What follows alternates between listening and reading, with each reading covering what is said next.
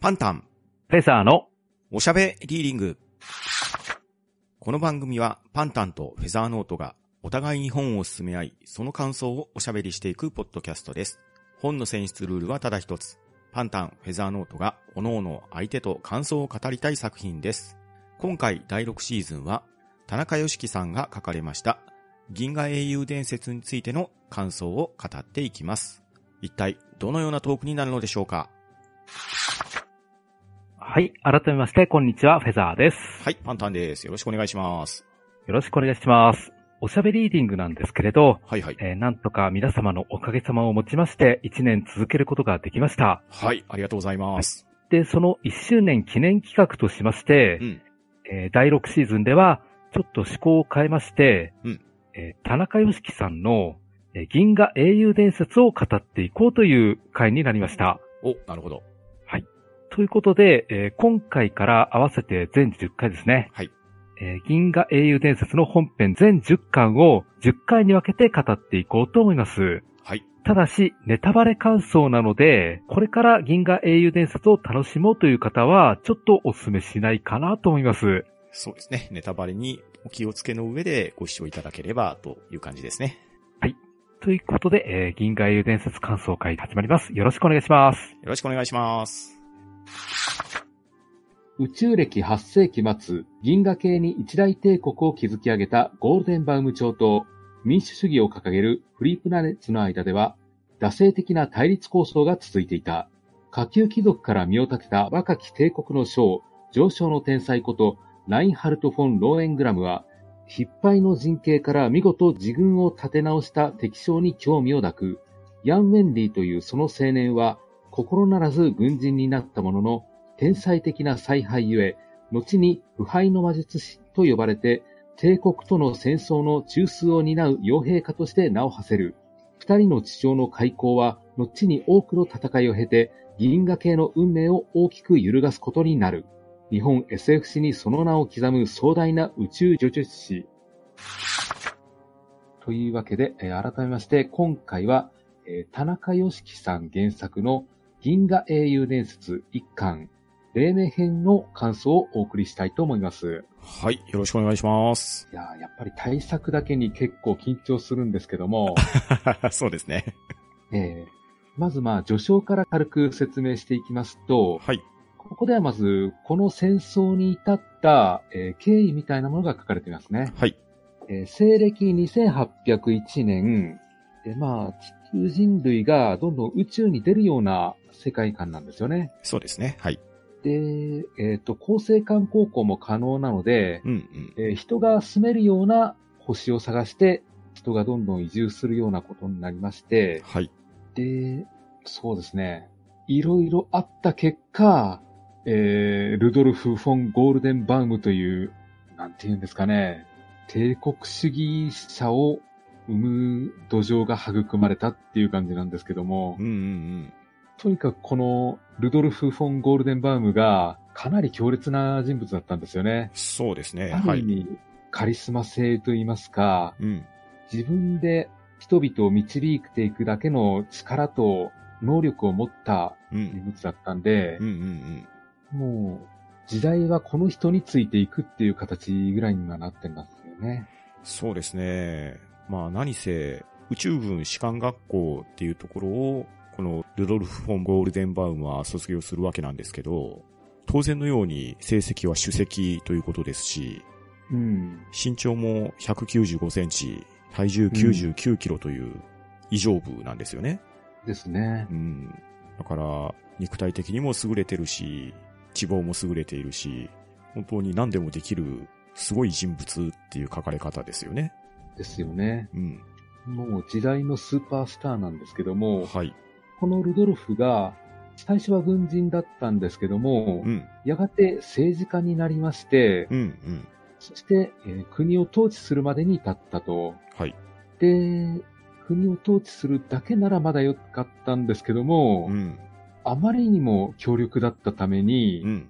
えールドルフが、えーやがて帝政を敷くことを誰も阻めなかった感じなんですよね。そうですね。もともとは国民の投票で政治家になったルドルフが首相に選ばれるんですよね。うん。で、その後国家元首にまで選ばれて、まあ、そのまま穏やかな政治が行われれば平和な世の中だったんだと思うんですけど、うん。やはりこの再起あふれるルドルフさんは勘違いをしてしまったのか、自分が統治した方がより良い世の中にできると思ってしまったのか、民主主義ではなく自分が統治する独裁者へと生まれ変わってしまったんですね。そうなんですよね。実際、宇宙での帝国主義っていうのが、ありそうでなさそうなっていう感覚もあるんですよね。うん、そうですね。人類の時代がそこまで進化したら、帝国主義に戻るかなっていう感覚もちょっとありまして、うんうんうん要は人類史でこれまで訂正で失敗した例っていくらでもあるわけじゃないですうかん。。そうですね。はい。まあ、失敗の原因としてはやっぱり血統主義うんですかうね。んうんうん天才が現れても、その子までが天才が引き継がれるとは限らないっていうところが、やっぱり大きな欠点だと思うんですうよんね。そうですね。個人の器でなされたものが延々と続くわけがないんですよね。ですよね。ですからちょっと、ルドルフの代はそれで持ったとしても、うん。その天才の政治がいつまでも続くはずがないというのが含まれてはいるんですけども、はい。そこにストップがかからなかったんですよね。そうなんですね。はい。ですから、この時代の歴史家なんかは何を考えていたのかなっていうのをちょっと考えてしまうんですけど、うん。で、まず、ルドルフがやった、えー法律なんですけども、はい。これ、あの、劣悪遺伝子排除法というかなり強烈な法律を敷くんですよね。そうなんですね。うん。もう文字通り、優勢主義者っていう感じですよね。うん、そうですね。もう、先民主義思想なわけですよね。うん。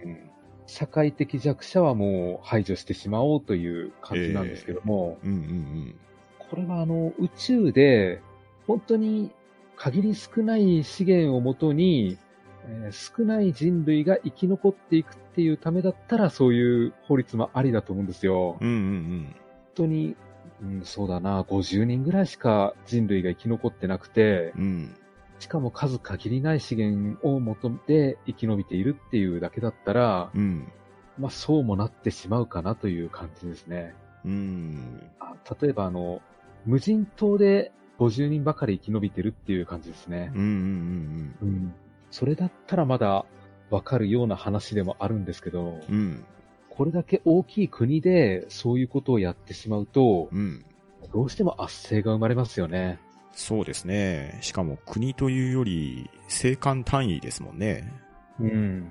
で、まあそんなルドルフさんなんですけれど、宇宙の摂理は弱肉強食であり、適者生存、優勝劣敗であるっていう言葉をなして、先ほどフェザーさんが説明してくださった、劣悪遺伝子排除法っていうのを盾に、自分が推し進める帝国主義っていうのを国の法律として定めてしまって、このルドルフ・フォン・ゴールデンバウムが建てた王朝っていうのが銀河帝国として設立されて、それが歴史の一端になっていくという形になっていくんですね。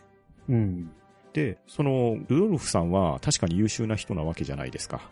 そうですね。ね。で、先ほど言ったように、その天才的な人が代々続くわけはないんですけれど、とはいえ、しばらくの間は、その礎を築いたゴールデンバウム王朝っていうのも、まあ、まずまず国としては順調に生き残っていくわけですね。うん。まあ、なぜなら先ほど言った強力な政策、強力な法律があって、先民思想の上に成り立っているので、いわゆる貴族主義的な国としては成立していくわけなんですけれど、うん。ただ排除されていった人たちは、排除されっぱなしで、どんどん抑圧されっぱなしになってしまうという状況なわけですよね。ですね。まあ、本編になかなかシャレが効いたことが書かれてるんですけれど、まあ、ブラックジョークとして死刑になりたくなかったら警察には捕まるな。社会秩序維持局に捕まれ、決して死刑にはならないからっていうようなブラックジョークが流れていて、うんまあ、これはまあどういうことかというと、死刑にはならないんですけど、刑として殺されるのではなくって、いわゆるリンチになるような状態ですね。えーそれで抹殺されてしまうっていうブラックジョークが流行るぐらいの、まあ言ってみれば暗い法律がまかり通って、ゴールデンバーム王朝は成り立っていってたっていう、そういう背景も見えていたわけですよね。そうですね。で、そんな中、当然抑圧される人々からは希望の光が求められるわけじゃないですか。うんう。んで、新たな人が立ち上がるんですけど、フェザーさんお願いしていいですかで、抑圧された人々のうち、えーハイネセンですね。はい。極寒のアルタイル第7惑星というところで、えー採掘に従事させられていたわけなんですよね。はい、そうですね。うん。ただそこでは、ちょっと、さすがにそろそろ立ち上がるべきなんじゃないかということで、うん。えーハイネセンが一計を案じまして、はい。ドライアイスが大量にある星だったんですよね、そこが。そうですね。極寒の地ということで、うん。天然のドライアイスがたくさんあったってことですね。うん。ドライアイスが多分、確か大体マイナス20度ぐらいだったんで、うんうんうおん。そらくそれ以上寒いんでしょうね。ということですよね。うん。こんなところでまあ働かされてたら、たまんだもんじゃないんで、うんうんで、このドライアイスを加工しまして、宇宙船を作ったっていうことなんですよね。そうなんですよね。そんなんできるのかなって思ったんですけれど、やっちゃったんですね。ですね。まあ、それなりに分厚さがあれば、うん。多分耐えられますし、うんうんうん。二酸化炭素ですよね、本当は。そうですね。は重いい。のかな、重さはそこまでもなさそうな気はしますけれど、う。うんん、まあ何せ、辺境の惑星で強制労働させられているわけで、脱出しようにも、宇宙船そのものもないわけですし、もう苦肉の策として、外壁はドライアイスで覆った宇宙船を自ら作って、それでみんなで脱出しようっていうのが、アーレハイネ船の計画だったんですよね。ですね。うん。で、見事宇宙船を作り上げまして、はい、えーイオンフォゼカス号と命名されたみたいなんですけど、はい。これに40万人の男女が乗り込んで、うんアルタイル星系を脱出と。はい。これ自体でもすごい本一冊ぐらいのエピソードになりそうなんですけどね。そうですよね。もう圧政からの脱出ですからね。うん。ただ、脱出はできたんですけれど、はい。さすがに行くところもなく、うん。調整1万光年と称される長い旅路が始まるんですよね。そうなんですよね。えー無名の惑星の地下に隠れたりして、うん。また別な宇宙船を作ったりすると、うん、うん。とにかくもう、追ってくる帝国から逃げて逃げてっていう生活が続くんですよね。ですね。本当に当てがない逃亡劇なんで。で、この逃亡の末に、うんやがてこの指導者のハイネセンも事故で死んでしまったと、はい。いよいよこの脱出した人々にとっては苦しい時期が続くんですけど、うんうんうん。フリープラネッツが形成されたのが、宇宙歴527年ですね。はい。この時の市民が16万人ぐらいと書いてあるんですけど、そうですね。ですから脱出したうちのうん。半数以上は亡くなってるということですかね。そうなりますね。うん。ですからこの旅の厳しさがこの辺で伺えますね。そうですね。ただ、そこまでしてでも脱出しなければいけない状況にあったっていう、そういう情勢下だったわけですね。うん。実際16万人というと、大きな市ぐらいですかね。そうですね。市よりも、うん、まあ、市の最低人口ぐらいですか、ですよね。うん。それだけいれば、とりあえずの社会は作れそうな単位ではあるんで、うんうんうんうん。これが数千人となると、生き延びていくの相当辛かったと思うんですよね。そうですよね。ただまあ、たった16万人でも、一応、フリープラネッツという国、国というかまあ共同体ぐらいのもんでしょうねうん。うん。そんな感じですねここ。からまあ始まった感じですね。はい。で一応、二つの勢力の対立という形がここから始まるんですけれど、はい。まあ、何せ規模として小さすぎるんですよね、フリープラネッツは。そうですね。まあ、言ってみれば建国したての状態ですし、40万人から16万人だけが生き残ってきたっていう、本当に銀河の果てに逃げ出してきた逃亡劇の末なので、うんまだまだ国と呼ぶには未熟ですよね。うん。そういったところにも容赦なく銀河帝国が攻めてくるんですけれど、はい。宇宙歴640年にまた改めて、えー戦争という形での衝突があったわけなんですよね。そうですね。はい。ですから、フリープラネット設立から120年ほどですかね。そう経っでたすね頃なんですけれど、うんうん。ですから初代の脱出者はもうすでに亡くなってると思うんですよね。そうですね。もう代替わりしてますね。うん。ただ、それでも帝国に対する敵外心みたいなものは残っているし、うんうん。実際帝国に飲み込まれたらいけないという教育はされてたんですよね。そうですね。自由を求めて脱出してきたわけで、要はうん圧政に対するアンチテーゼですからね。うん。で、この劣勢に思われる、このフリープラネッツ側なんですけれど、はい。ユースフ・トパロール、自分であまり発音したことがなかったんで、ちょっとカミカミなんですけど、はい。この人がかなり傭兵に関しては天才的だったみたいで、うんうんうん。この人のおかげでなんとかやっていけたっていう感じですね。そうですね。まあ、そもそもなところ、脱出されたこともそこまで認識されてはいなかったような状況で、うん。ギガ帝国側としては、要は、敵対勢力としての国が設立されているとも思っていないような状況なわけですよね。うんですね。で、本当にたまたまの開港で戦闘状況になってしまって、で、そこでフリープラネッツの方が戦勝を上げたというような状況ですよね。うん。まあこれで本来銀河帝国っていうのは強大な国なわけなんですけれど、その戦闘によって敵対勢力があるっていうことが判明し、そこから長い長い戦いが始まっていくっていう戦いの歴史の始まりですよね。うん。で、この二つの勢力の対立だったらまだ話はわかりやすいんですけれど、はい。その後ですね、フェザーンラントという、えー一種の都市国家ができてしまうんですよね。そうですね。はい。これがまあ、どちらに組みすることもなく、えー自由貿易でやっていくような国なんですけれど、はい。この国があるおかげでまあ、この物語が、一つちょっとスパイスが効いた感じになるんですよね。そうですね。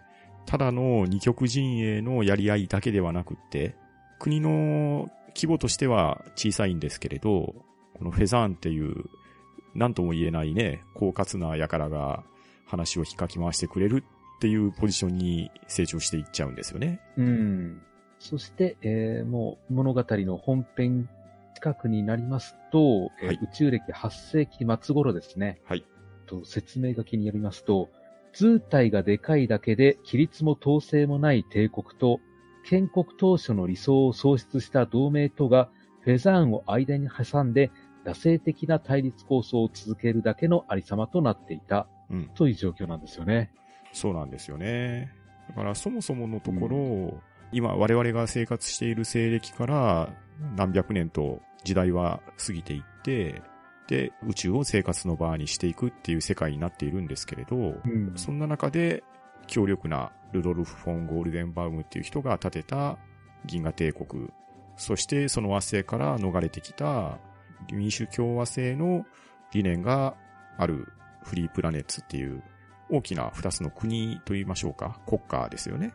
うん。ができるんですけど、ただ、元々の理想はあって、当然いい国にしようって立ち上がってたはずなんですけど、それが何百年と経つうちに、帝国主義は門閥貴族たちのせいで腐敗していき、うんえーフリープラネッツの方も自由を掲げすぎて、貧富の差ができたり、利権まみれになったりして、国としてはあまりよろしくない状況になっていて、そしうてんさらに先ほど説明があったフェザーン自治療っていう第三勢力によって、経済的にあっちに行きこっちに行きっていう問題を抱えさせられているっていう、安定しているようですけど、社会基盤としてはとても脆弱な物語の背景になっちゃってるわけですね。うん。そうですね。はい。そして慢性的に戦闘が継続されているっていう、そういう舞台背景が銀河英雄伝説のまずバックボーンですね。ですね。で一応、この頃の人口も書かれているんですけれど、はい。全部で大体400億とうんいうことなんですけど、うん。うん。帝国が250億人、はい。同盟側が130億人、はい。そしてフェザーンが20億人という配分なんですよね。そうですね。はい。まあ、この配分見ても圧倒的に帝国の方が多い感じなんですよね。そうですね。で、帝国から見ると、フリープラネッツをそもそも国とは認めていないような感じなんですよね。そうですね。もう、ハンとドモンって呼んでるぐらいですから、うん自分たちのところから逃げ出していった、やからの扱いですよね。うん。だから対等な対戦相手とは認めていないっていう、そういう体ですよね。うん。そして、えーここで主人公が登場してくるわけなんですけれど、はい。まず一人目がラインハルトですね。はい。えー、元々の姓名前はミューゼルという名前なんですけど、はい。一応貴族の出身ではあるんですけれど、はい。割と家は貧しいんですよね。そうですね。はい。ただ、あの、このラインハルトの姉のアンネローゼが、えー皇帝フリードリヒ4世の後宮に収められたことがきっかけで、はい。えーどんどんどんどん出世をしていったといううん。形ですね。そうですね。で、えーっと、ラインハルトが20歳に達した時に、えーローエングラム伯の爵位を授与されまして、で帝国軍上級大将に任せられたと。はいいう経緯なんですけれど、はい。で、もう一方の主人公、ジャン・ウェンリーですね。はい。えーこちらは、えーフリープラネッツの出身で、とそうですね、もともと戦争をしたくて、軍隊に入ったわけではなくてうん、うんまあ、成り行きですね。うん。うん。家がお金がなくて仕方なく、えー軍隊に入ったっていういきさつもあるんですけれど、はい。ですから、もともと好戦的な性格ではないんですよね。そうですね。しかも、軍人としてそこまで優れているかと言われると、銃の腕はからきしですし、うん。あんまり人として本来できるうるであろうことが満足にできなかったりっていうことで、いまいち冴えない主人公ではあるんですよね。うんですね。うん。ただ、傭兵に関しては、天才的な才能を持たれていまして、うん。それがゆえに自分が望むわけではないんですけれど、この後活躍してしまって出世してしまうっていうような、自分の思いとは裏腹な活躍がされてしまうっていう、まあ、ある意味かわいそうな主人公ですね。そうですね。えある意味、時代に巻き込まれたっていう形なんですえ。うね。ん、そうですね。うん。まあ、なので、本当に対照的な主人公ですよね。ですね。ラインハルトは、姉の意向を買ってっていう風に揶揄されはしますけれど、ラインハルト自身の能力っていうのはとても高くて、うん。もう天才的な軍事能力は持っていますし、相手を言いまくすだけの才能と知能もありますし、それを実行する力もある。うん。とても才気に溢れてるわけですよね。ですね。えー、ちょっと、ヤン・ウェンリーの冴えなささからいくと、ラインハルトの出来すぎ感はすごいですよね。ですね。でそうした二人の主人公がいるわけなんですけれども、はい。えいよいよ宇宙歴796年にですね、はいえラインハルトが2万隻からなる艦隊を率いて衛星に登ったと。で、フリープラネッツを戦勝する反乱軍を足元に配置させ、その功績によって自らの地位を確立するためであると。うんいうことで、いよいよ本編が始まってくるんですね。はい。で、このラインハルトの艦隊を迎え撃つために、はいフリープラネッツもえー4万隻の艦隊を出すんですけれど、はい。もうヤンに関しては、まあ、この艦隊を率いるというよりも、この幕僚の一人という形なんで、そうですね。はい。自分の指揮で艦隊が動くっていう形ではないんですよね。そうなんですね。というところで、いよいよ本編ですね。はい。えーまず、この最初のシーンなんですけど、えーはい第一章ですね。はい。えーキルヒアイスとラインハルトの話し合いから始まるんですけれど、うんうん。えーキルヒアイスというのは、えーラインハルトの幼馴染ですね。はい。まあ、割と背が高くて赤毛という表現をされてますけれど、うんうん。えー性格的には本当にラインハルトの良き参謀という形に見えますね。そうですね。ラインハルトが先ほど言ったように、才気に溢れる人なんですけれど、うん。やはり自分に自信も持っているので、周りからするとですね、あまりよく見られない節とかもあるわけですよ。うん。まあ、本当にスーパーマンですからね。ですよこう、ね。嫉妬の対象とかにもなるんですけれど、うん。その、まあ、幼馴染でもありますし、ラインハルトにもう忠誠を誓っているキルヒアイスの存在っていうところは、すごく頼りになりますし、まあ、うんラインハルトの反面教師なのかもしれないですけれど、ものすごい好青年ですね。ですよね。えラインハルトがあまりにも天才的で、えうん。えー自分に自信があるんですけれど、それをさらに補ってあげるっていうキルヒアイスなんですよね。うんですね。で、キルヒアイス自身も、決して才能がないわけではなく、むしろ才能に恵まれているんですよね。うん。ラインハルトに並ぶとは言えないかもしれないですけれど、もう他の方々なんかよりは十分優れた人物であるんですけれど、うんそれをひけらかすわけでもなく、ラインハルトのために尽くしているっていう人物ですね。うんですね。ですから、この二人の信頼関係って本当に強いんですよねう。んですまあね。、お幼馴染みというのもあるんですけれど、うん。それ以上にお互いの才能を認め合っているというところがありまして、うんうんですからまあちょっと今後の展開を考えると、うん。うん。ここがちょっとすっごく重要なんですよね。そうですね。はい。で、この二人が、えーまず戦艦ブリュンヒルトの環境で、えー戦況を見ているんですよね。はい。えっ、と、自分の、えっ、と、帝国軍の艦隊に対して、はい。えー同盟軍の艦隊の方がちょっと数が多いということなんですけど、はいはい。でそれに対して、えー帝国軍の幕僚たちが、ちょっとこれはまずいんじゃないのかということを、ラインハルトに進言してくるんですね。そうですね。はい。うん。まあ普通に数の戦いであるんならば、あの、当然数が多い方が普通に有利だなっていうのは思うんですけど、うん。まあむしろラインハルトは、こっちが有利だっていうことを言い出すんですよね。そうですね。はい。うん。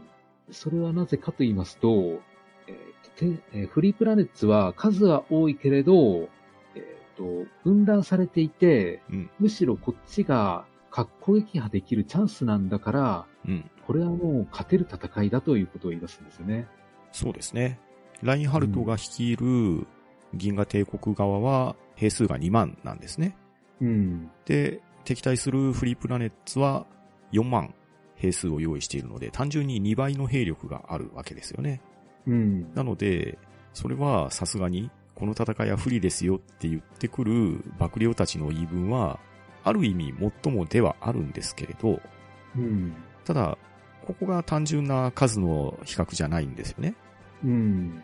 フリープラネッツ側は確かに2倍を有しているんですけれど、過去に同じような戦いが行われたっていうのが歴史的にありまして、その時はフリープラネッツが圧勝したんですよね。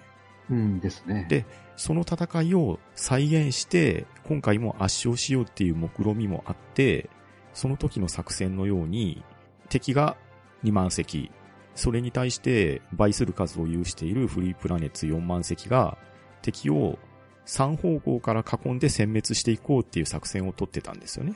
うん。なので、3方向から囲むということは、4万隻を3等分しているわけじゃないですか。そうですね。で、帝国側からすると、自分たちは2万隻しかいない。敵はうん。 2倍の4万隻。しかも、もう囲まれつつあるような状況で、これはラインハルトさんやばいですよって言いに来るわけですね。うん。ただ、それをラインハルトは一生に付すと。うんこれはピンチではない。むしろ正気だと。うん。で、この戦闘がどうなったかっていう話なんですけれど。うん。この場面を見ても、うん。この、不利を進言してきた5人の幕僚長たちよりも、うんえーラインハルトが見てる戦闘の状況の方が、うんちょっと違うところを見ているんだなっていうのがわかるんですよね。そうですね。もう、戦いの1手2手先を読むところの話じゃないんですよね。うん。ピンチをチャンスに変えるという、そういう話でもなくって、そもそも論としうてん作戦の立て方が違ってるってことですね。そうですね。戦場の見え方がまるっきり違うんですよね。うんうんで、そうすると、もしかしてこれはフリープラネッツが不利なのかなというふうに読んでしまうんですけれど、うん。うんうん当然最初はあの、ラインハルトの意図通りに、格好撃破が進むんですよね。そうですね。ラインハルトの作戦としては、それぞれ3分割されているということは、自分たち2万隻に対して敵を格好撃破すれば、自分たちよりも兵数が少ない敵を倒せばいいだけの話であって、うん。 4万をまとめて相手にするんではないので勝てるはずだっていう作戦なんですよね。うん。注意しに来た幕僚たちも、確かに、各々不平はあるんですけれど、そのラインハルトの言い分に対して、ああ、そうかと気づくような幕僚たちも若干名いて、うん。もしかしたら勝てるかもしれないっていう域に変わっていくわけですよね。うんですね。で、対するフリープラネッツなんですけど、うん。完全に2倍の数を有しています。しかも過去の戦いにおいて同じような布陣で圧勝できたっていうところもあって、うん。このまま包囲を完成させさえすれば自分たちの勝ちは間違いないだろうっていう流れなんですよね。うんですね。なので、若干楽勝ムードもあったり、うん。こんなんで負けるわけがないよっていう、少し浮き足立ってる状況なんですよね。うんですね。ただ、そんな中、先ほど紹介したヤン・ウェンディさんは、うん。念のための作戦を上申しているんですよね。うん、そうですね。確かに有利なんですけれど、負けない作戦を立てておいてくださいって上申するんですが、うん。残念ながらその作戦は採用されず、うん。むしろ臆病者呼ばわりされてしまって、却下されてしまうっていう、非常に辛い状況だったんですよね。うん。なので、数の上では圧倒的に有利だと思われたフリープラネッツ、それに対するラインハルトの策略が、もう見事にはまりまして、圧倒的有利と思われたフリープラネッツは、逆に大敗を喫するような形になってしまう。そうなんですよね。はい。ですから、フリープラネッツ側にしてみたら何が起きたかわからないでしょうね。ですね。うん。そ4う万を持って囲んでみれば、うん。圧勝できるんじゃないかっていうのはすごくわかりやすい話ですし、うんうんうん。むしろなぜそうならなかったんだろうとは思うんですよ。そうですね。ただ結局、第4艦隊から崩されてしまって、うんそこをぶち抜かれると、うん。あとはもう総崩れてしましてしまったという形なんで、そうですね。だから敵の動きを読み誤ったなっていうところがあるんですようね。ん。ラインハルトの動きを見誤ったですし、ラインハルトは想定以上の速さで戦艦を運用しましたし、うん。フリープラネッツには慢心もあったっていう、非常に悪い状況が重なったら、結果的にはこうなっても仕方なしという感じでしたね。うん、なんですよね。はい。いやこれは本当にもったいない話で、うん。 4万あって、それなりに作戦が良ければ、フリープラネッツにしてみれば勝てる戦いだったんですよね。うん。勝つべく戦いですよね。うん。正直この4万で、ラインハルトを一気に潰してしまえば、うんこの話一気に進んじゃいますし、そういう話ですね。なんですよね。だからまあ、読者にしてみれば、よくラインハルトは勝ってくれたというところなんですけど。そうですね。もう、ラインハルトの才覚を遺憾なく発揮して、ラインハルトはすごい人物だって印象づけるには、すごく効果的な戦いですね。ですね。で、この後、フリープラネッツ側、負けたままかと思いきや、はい。いよいよ、ヤン・ウェンディが、意を引き継ぐことになるんですよね。そうですね。ヤン・ウェンリーが配属されている戦艦の上官にあたる人が、その戦艦が被弾した際に負傷してしまって、で、残された幕僚の中で一番階級が高いヤン・ウェンリーに指揮権を移譲するっていうことで、ここで初めてヤン・ウェンリーが自分の指揮で艦隊運用をすることになると。うん。ここはやっぱり読んでいても期待が高まるところでしたね。そうですね。もう一方の主人公が、うんこの天才的なラインハルトに対して、うんどういう戦いを持って拮抗してくるのかというのは、うん。やっぱりもう、期待が高なるばかりでしたね。ですね。もう、それまでに古典版に負けてますからね。うん。このまま全滅してしまうんではなかろうかぐらいの勢いでやられているんですけれど、うん。このピンチをヤンはどのようにしてくれるのかっていうところが期待ですね。うんですね。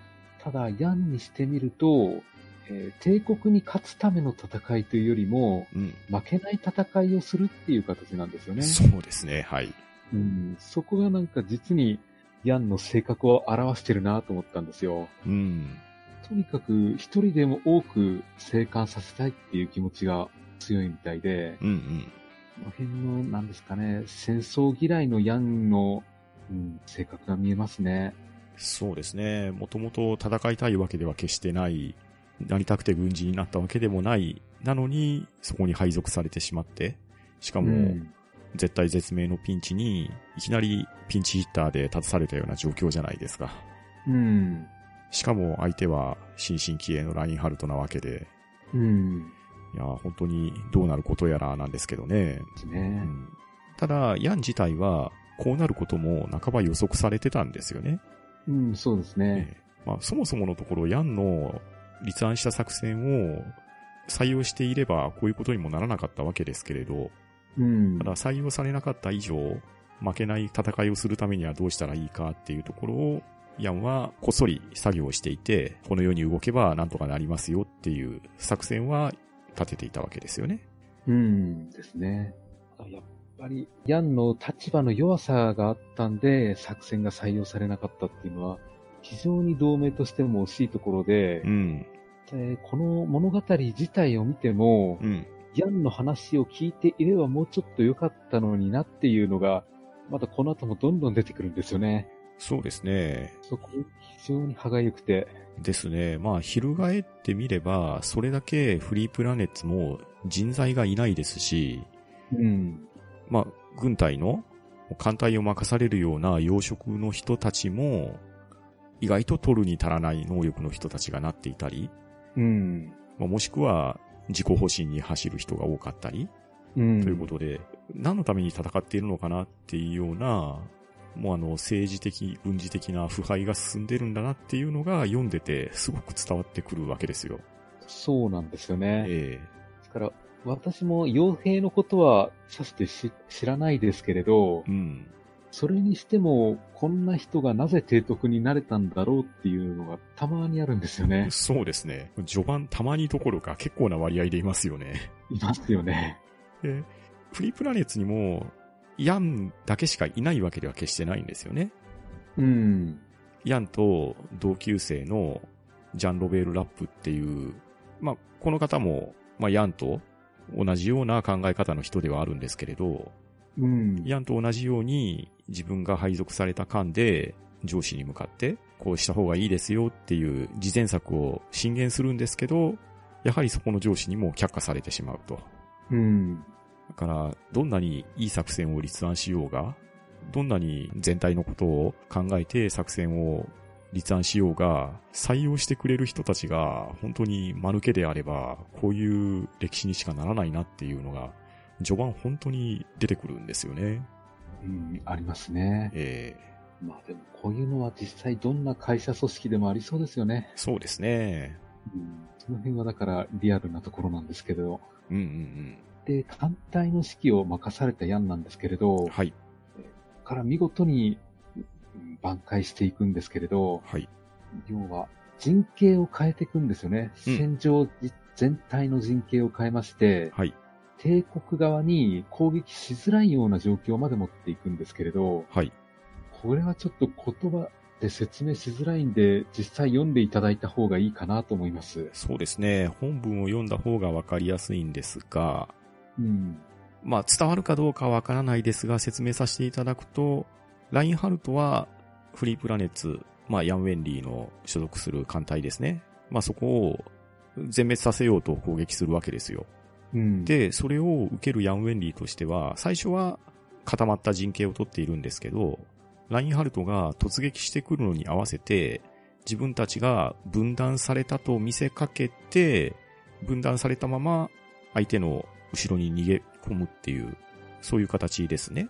うんですね。ええなので、ラインハルトとしてみれば、攻撃をして相手を分断して、これがうまくいったと思わせておいて、実は自ら分かれて後ろに回ってしまったっていう、そういう状況になるわけですね。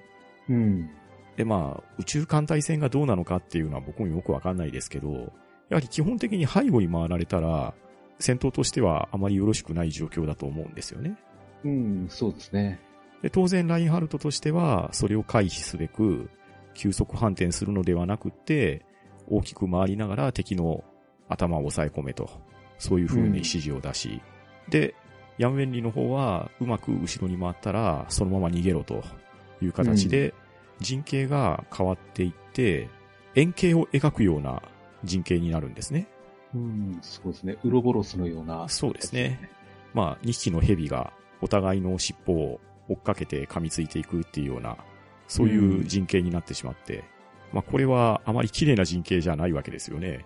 ですね。完全に消耗戦にしかならないということで、うん。まあ、このあたりが、この戦闘の終局という形で、ラインハルトとしては、不利と言われた戦いを圧勝したわけですし、うんヤムウェンリーとしては、勝てる戦を勝てなかったんですけれど、ただ壊滅までは至らず、なんとか引き分けぐらいには持ち込めたと。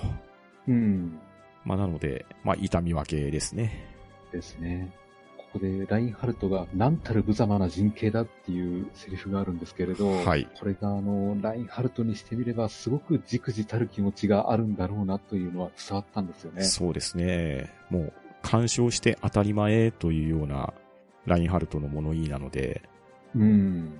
勝ちきれなかったってことですよね。うんですね。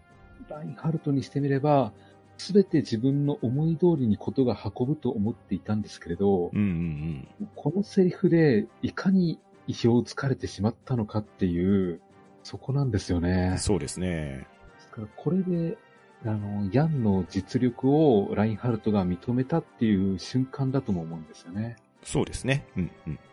お互いまだ顔も名前も知らないような状態ではあるんですけれど、はい。フリープラネッツ側にも一人、傭兵を分かっている者がいるんだなというのが、ここで分かるんですよね。そうですね。うんうん。で、戦いが終わって、体勢が消した時に、ラインハルトは、ヤンの艦隊に向かって通信を送るんですよね。うん。まあ、再戦を期待するというような内容で送るんですけど、うんそれに対してヤンの方は返信せずに、相手も返信は期待してないだろうよって言って返信せずに、そのまま直接的な会話はなされなかったっていう、そういう幕引きですね。ですね。で、こうしてアスターテ海戦が終わっていくんですけれど、はい。これが本当に長い銀河英雄伝説の一番最初の戦いになるんですよね。そうですね。はい。もう二人の主人公のデビュー戦を読まされまして、うん。で、こういう天才が二人もいるんだなっていうところを読ませてくれて、うんうん。非常に読み応えありましたね。ですね。本当に序章から手に汗握る戦いですね。うん。ここから始めてくれたっていうのがやっぱり、この物語に引き込まれる要因でもあったんですけれどね。ですね。うん。ただ、なんでしょうね。ヤンの生い立ちからずーっと話されるとちょっと慣れたかもしれないんですけれど、うんうんうんいきなりこう派手な戦闘シーンから始まったっていうのが、またうまいなと思うんですよ。うん。うん。ですね。戦闘シーンとそれに巻き込まれていくヤン・ウェンリーと戦闘をもとにどんどんこれからのし上がっていくであろうラインハルトっていう、その二人の対比ですね。うんですね。うんでそうしまして、ここからが、えー戦後処理といいますか、フェザーンですね。うんその戦いを受けて、フェザーンはどう思ったかなんですけれど、はい。えーフェザーンの自治領主に、アドリアン・ルビンスキーというものがいるんですけれど、はい。この人がまあ、40歳前後のこわもておじさんという印象なんですけれど、うん、そうですね。まあ完全にスキンヘッドのイメージですよね。うん、なかなかのやり手で、うん。要は、フリープラネッツと銀河帝国の間に立ってなんとか自治量を維持していくというのは、うん。それなりのテレンテクダがないと、うん。どちらかの陣営に飲み込まれてしまうんですよね。そうですね。飲み込まれるか、ただただ利用されてしまうか、っていうのが考えやすい立場だと思うんですけど、うん。要は、大きい銀河帝国と、中ぐらいのフリープラネッツ、で、小粒のフェザーンというぐらいの規模の違いはあるんですけれど、うんうん。本当にちょっと気を抜くと、どちらかに飲み込まれそうな緊張感はあるんですけれど、うん。そこを難なくこなしていくっていうアドリアン・ルビンスキーなんで、はい。これはちょっと一つ癖があるんじゃないかなって思わせるんですよね。ですね。うんうん。で、このアスターテ海戦の結果を報告されまして、はい。どういう戦いの状況だったのかっていうのを聞いてみるんですよねうんう。ん。で、戦いの状況を見ると、なるほど、あの、どちらにも一人天才がいるんだなというのを、ここで見て取るんですけれど、はい。要は、えっ、と、ヤン・ウェンリーという名前をルビンスクはここで初めて知るんですよね。ですね。はい。で、これはもしかしてそのうちのし上がってくるかもしれないということで、一応今後も引き続き情報は追っておこうということで記憶されたんですね。うん。まあ、記憶したというか思い出されたと言いましょうか。うん。まあ、ヤンウェンリー自体は過去にも、まあ、活躍の場があるにはあったんですよね。うん。ただ、かといって、今、フリープラネッツの主戦力の提督かと言ったらそうではないわけで、うん。記憶の端にうっすら残ってるぐらいなイメージなんですけれど、ただこのアスターテ海戦の、まあ、敗戦処理ではあるんですけれどね、見事な艦隊運用を見て、これは抑えておくべき人物だなっていうことで再認識されたっていう流れですね。うん。ですね。うん正直、まずい人に目をつけられたなって思うんですよね。そうですね。もう、なんと言いましょうか。宇宙を手のひらで転がすような人物なんで、その人にピックアップされてしまうっていうのはあまりよろしくはないですね。なんですよね。で、一方の銀河帝国なんですけれど、はい。戦いの結果を受けまして、はい。今回の、えー反乱軍討伐の功績により、えーローエングラム伯ラインハルトを帝国元帥に任ずとはい。なるんで、うんまた一つ出世したんですね。そうですね。この若さで、元帥ってすごいですよね。すごいですよね。二十歳ですよ ね。いや、これはあの、帝国によほど無能が揃っていたのか、それともラインハルトが天才すぎたのか、どちらかなんでしょうけど。うん。まあでも、活躍具合を見ると、ラインハルトの実力は恐るべしですね。ですね。うん。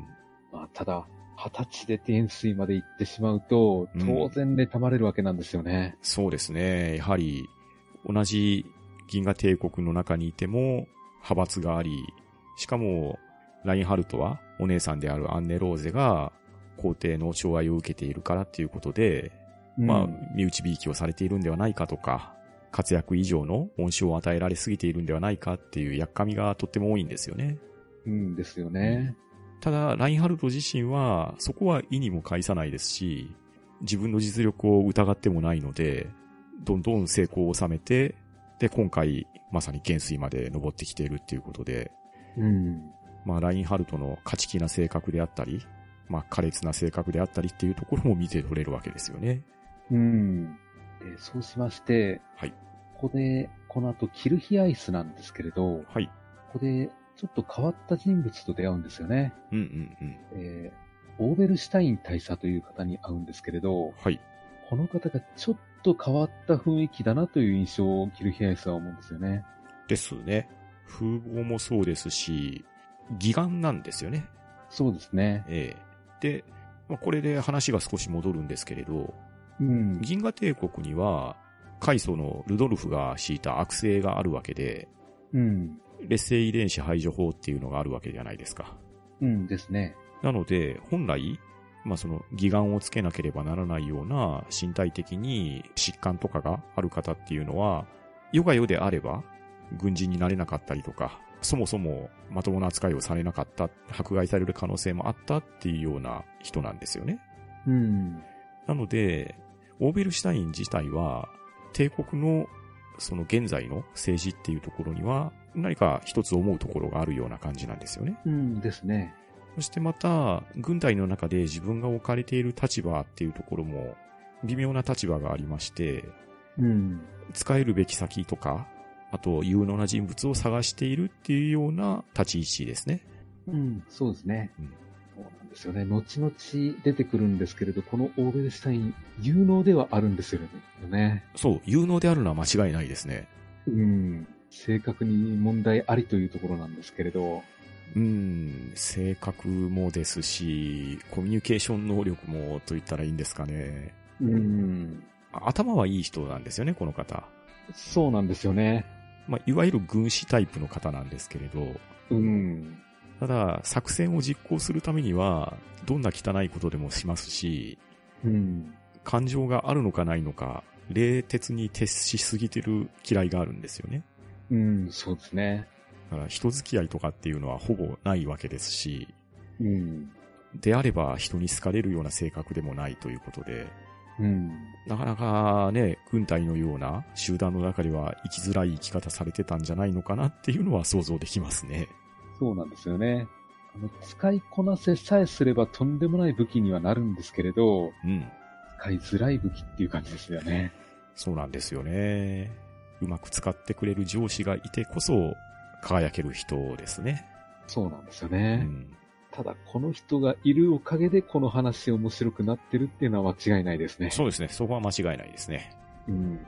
で、この場面ではそこまで大したことはしなくて、とりあえず面倒しという形ですね。そうですね。うん。うん。そうしまして、えーこのアンネローゼに会いに行くところなんですけれど、はい。ここではもう、アンネローゼとキルヒアイスと、えーラインハルト、うんこの3人の、うんまあ関係性みたいなものがわかるんですけれど、うんうん非常にこれまでの殺伐とした雰囲気が一転して、うん。うん。すごく和やかに思えるんですよね。そうですね。要は、この場面を、この場所を守るために、ラインハルトは頑張ってるんだなって思ったんですよ。そうですね。ラインハルト、ここまででは、まあ、才能に溢れてますし、うん。実際それをやってのけるだけの人物でもあるんですけれど、どういうんですかね、あの、苛烈さと冷たさみたいなところが際立って書かれてたと思うんですよね。うん。ただ、姉であるアンネローゼの前では、すごく優しいんですよね。そうですね。まあ、アンネローゼを皇帝に取っていかれたっていうところを取り返すっていう野望を持ってはいるんですけれど、うん。姉のアンネローゼの前では、優しい弟で居続けないといけないっていう思いもあると思いますし、うん。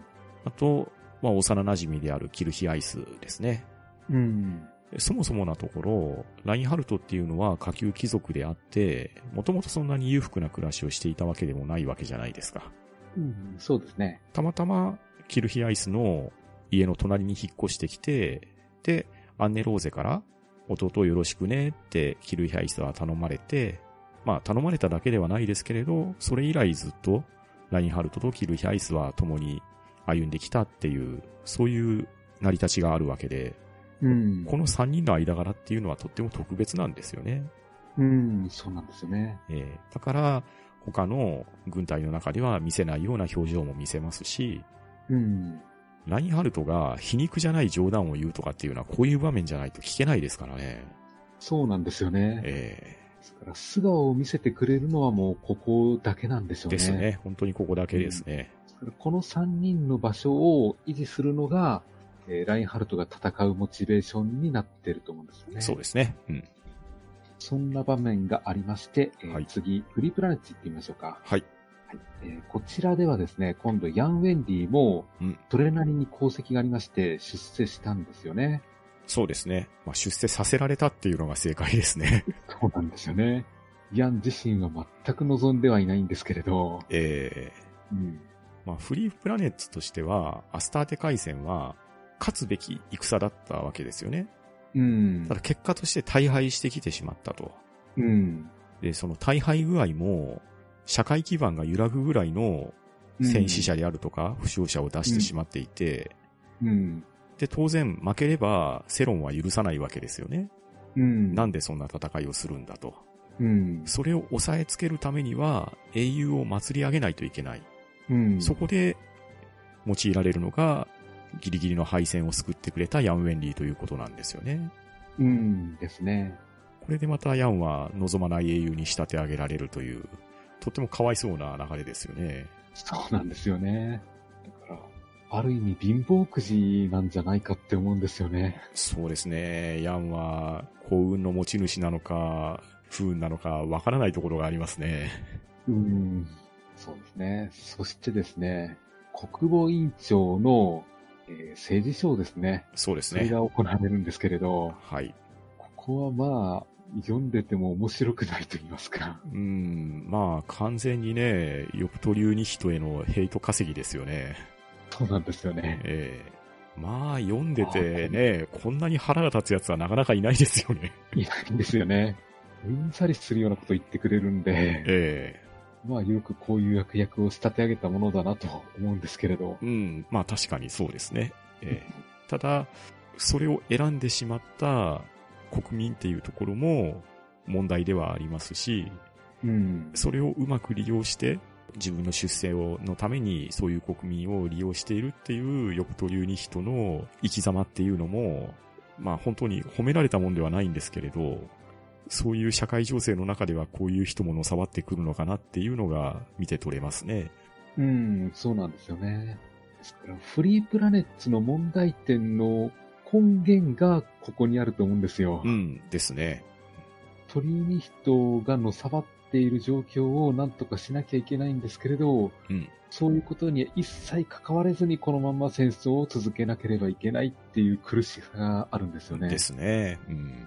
で、えー今度、ジェシカ・エドワーズという人が現れてくるんですけれど、そうですね。このはい。人も、えーヤンとそれなりに関係性がありまして、うんどういうんですかね、まあさ長年の友人関係って言いますかね。そうですね。まあ、先ほどちょっとだけ説明しましたけど、ジャン・ロベール・ラップっていうヤン・ウェンリーの同僚がいるわけなんですけれど、うん。ただ、そのヤン・ウェンリーの同僚であるジャン・ロベール・ラップは、先のアスターテ海戦で命を落としてしまうんですね。うん。で、ラップとヤンは士官学校からの同級生で、うん。ジェシカ・エドワーズとヤンとラップは、まあその学生時代からの3人の付き合いがあるんですよね。うん。そうですね。ええで、まあ、お互いいろいろ思いはあるんですけれど、現状、ラップとジェシカ・エドワーズは婚約をしていたと。うん。ただ、ラップは先の戦闘で亡くなってしまい、それの家の会合ですね。で、うん。ジェシカ・エドワーズが壇上で演説をしているヨプト・ユニヒトに向かって言葉を発するために出てきたっていう流れですね。うん。ですね。ええですから、このジェシカも、このトリュニヒトの政治に対しては、一つ異論を持っているようで、うん、そういった意味では、あの、ヤン側だっていうのはわかるんですよね。うん、そうですね。ただ、どこまでの人がトリュニヒトに賛同しているのかっていうのは、ちょっとわかりづらいんですよね。うーん、まあそのトリューニヒトっていう人は、弁舌がうまいんですよね。うん。だから、うまい言葉で国民を騙して自分の支持率を上げていくとか、そういう才覚には長けているわけですよね。うん。だからまあこのあたりがね、こう非常に微妙なところで、まあ今の日本であるとかっていうところの、こう政治を見ていると重なる部分もあったり、その政治家への不信であったりっていうところも想起されるような部分もあったりしてですね、うんまあ、このあたりが、こう、まあフリープラネッツ、自由惑星同盟っていう民主共和制の国家ではあるんですけれど、ただその民主共和制の裏で政治家が暗躍してしまって政治が腐敗しているっていうところも分かりやすく見て取れるっていうところが、なんとも言えないところですね。そうですね。ポピュリズム政治の欠点みたいなものを見せられますね。ですね。ラップが生きていて、うん。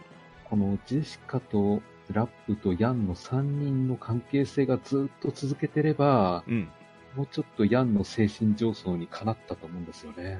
そうですね。叶ったでしょうし、ジェシカも幸せにね、うん暮らせていると思いますし、うん。そういい人はなかなか幸せになれないんですよね、この話。うーん、そうですね。あの、作品としていい人ほど林にしてしまうっていうところがありましてですね。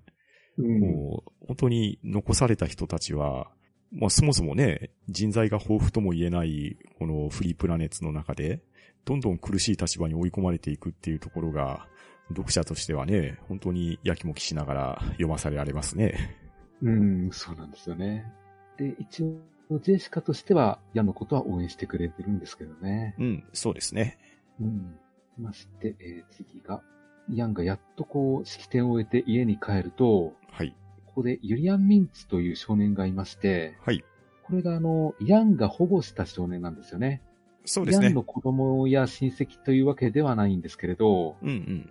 一応、ヤンが軍人史上福祉戦時特例法によって、ヤンがこのユリアン・ミンツを保護したっていう形ですね。そうですね。これがフリープラネッツの中の社会制度の一つですね。うん。現状、この戦時中の国家なので、どうしても戦争孤児とかが生まれやすい状況でもありますし、また、その、孤児になった子供たちを、ヤンのような独身の軍人が、親の代わりとして、育成をしてくれることによって、次世代の軍への死亡につながったりとか、まあそういう目論みもありながら行われている制度ですね。うん。ですね。で、このユリアンなんですけれど、はい。 14歳ながらなかなかできた子なんですよね。あの、出来すぎくんですよね、完全に。ですよね。うん。もう生活能力がほとんどないヤンの代わりに、うんい。ろいろと家事をやってくれるんでう、ん。まあ、ヤンにしてみれば、お金払ってでも雇いたいぐらいの人でしょうね。本当にね。 うん。いや、だからね、ヤン・ウェンディ、傭兵においては、もう間違いなく天才だと思うんですよね。うん。なんですけど、社会生活においては本当に何もできないんですよね。できないんですよね。ええ掃除はできない、料理も作れない。もう、どうやって生きていってるのって心配されるぐらいの人物なんですよね。うん、そうなんですようね。ん。まあ、そんな中、ユリアンが、まあ、来てくれたって言っていいのかどうかわかんないですけど、うん。ユリアンと共同生活をすることになって、ヤンとしては生活レベルは確実に上がったんですよね。うん、そうなんですよね。で、そのユリアンを育成の制度として紹介してくれたのが、アレックス・キャゼルヌというヤンの先輩なんですけれど、うん。まあこのキャゼルヌ先輩はね、これからもちょくちょく出てきますし、大活躍するので重要人物ではあるんですが、そのキャゼルヌ先輩の紹介でユリアンと共同生活することになって、で、家事全般をユリアンが賄ってくれるうん。ある日訪ねてきたキャセルヌ先輩が、ユーシー以来初めて、ヤンの部屋が片付いているのを見たっていうようなセリフを吐くぐらいなんで、まあ、そうでヤすンねの生活能力たるや、まあ、押して知るべしってことだったんでしょうね。うん。ですから、ヤンとこのユリアンの会話って結構読んでて楽しいんですよね。そうなんですよね。うん。すヤンがたまに、うん、非常識なことを言い出すんでうん、うんそれに対して14歳のユリアンがちゃんと突っ込んでくれるんで、うん。うん。この辺は楽しく読みますね。そうですね。年齢からいくとね、倍から違うはずなんですけれど、うん。どっちが親なのかっていうような、そんな会話をさしてくれますよね。そうなんですよね。ヤンの方が保護者のはずなんですけれど、時々うん非保護者なのかなって思ってしまうんで すそよね。うですね。うんそういった和やかなヤンの家庭なんですけれど、はい。そこに突然、えー侵入者といいますか、招かれざる客が来てしまうんですよね。はい。この、遊国騎士団という、はい。まあ一応、役人なんですかね。うーん、まあ、でも、危険思想者の集まりみたいな感じですよね。そうですね。えー自分たちは国を憂えて、国にあだなす政治犯とか、厄介者を排除するっていう思想を掲げている集団なんでしょうけど、うん。まあ、完全に迷惑な集団ですよね。そうなんですよね。ここでヤンに人たち浴びせてやるのが国のためになると思ってやってきたんですけれど、うん。正直ヤンにしてはもうただの迷惑なんですよね。うん、そうですね。まあ、先ほどの式典の中で、ジェシカ・エドワーズが、トリュニヒトの演説を途中で中断してしまったんですよね。うん。まあ、内容としては、自分の婚約者であるラップは死にましたと。うでんも。それは軍人だから仕方がないんです。うん。仕方がないけど、ただ、それに戦闘に行けと命令したあなたたちは、どこからそれを見ているんですかという、まあ、ヨプトリューニヒトの批判めいたことを言っちゃったんですよね、ジェシカが。うんですで、ね。そのジェシカを、このままでは危ないということで、ヤンが連れて逃げたっていう一幕があったんですけれど、うん。まあそういう流れもあって、まあ、ヤンは、現時点においては、敗戦を救ってくれた国の英雄なんですけれど、ただ、ヨプトリューニヒトにあだなすジェシカの肩を持ったっていう、その一点において、有国騎士団が動き出して、ちょっかいを出しに来たっていう、そういう流れですよね。うん。で、なかなか過激なことをしてくるんですよね。そうなんですよね。いや本当にただの暴力集団にしか見えないんですけれど。うん、だっていきなりの、もう、家の中に、手榴弾的なものを投げ込んできたりとか、 うん。めちゃくちゃですよね、やってることが。そうなんですよね。で、一応治安当局ともまた別の組織なんで、うんうんうん。この辺が厄介なんですよね。そうなんですよね。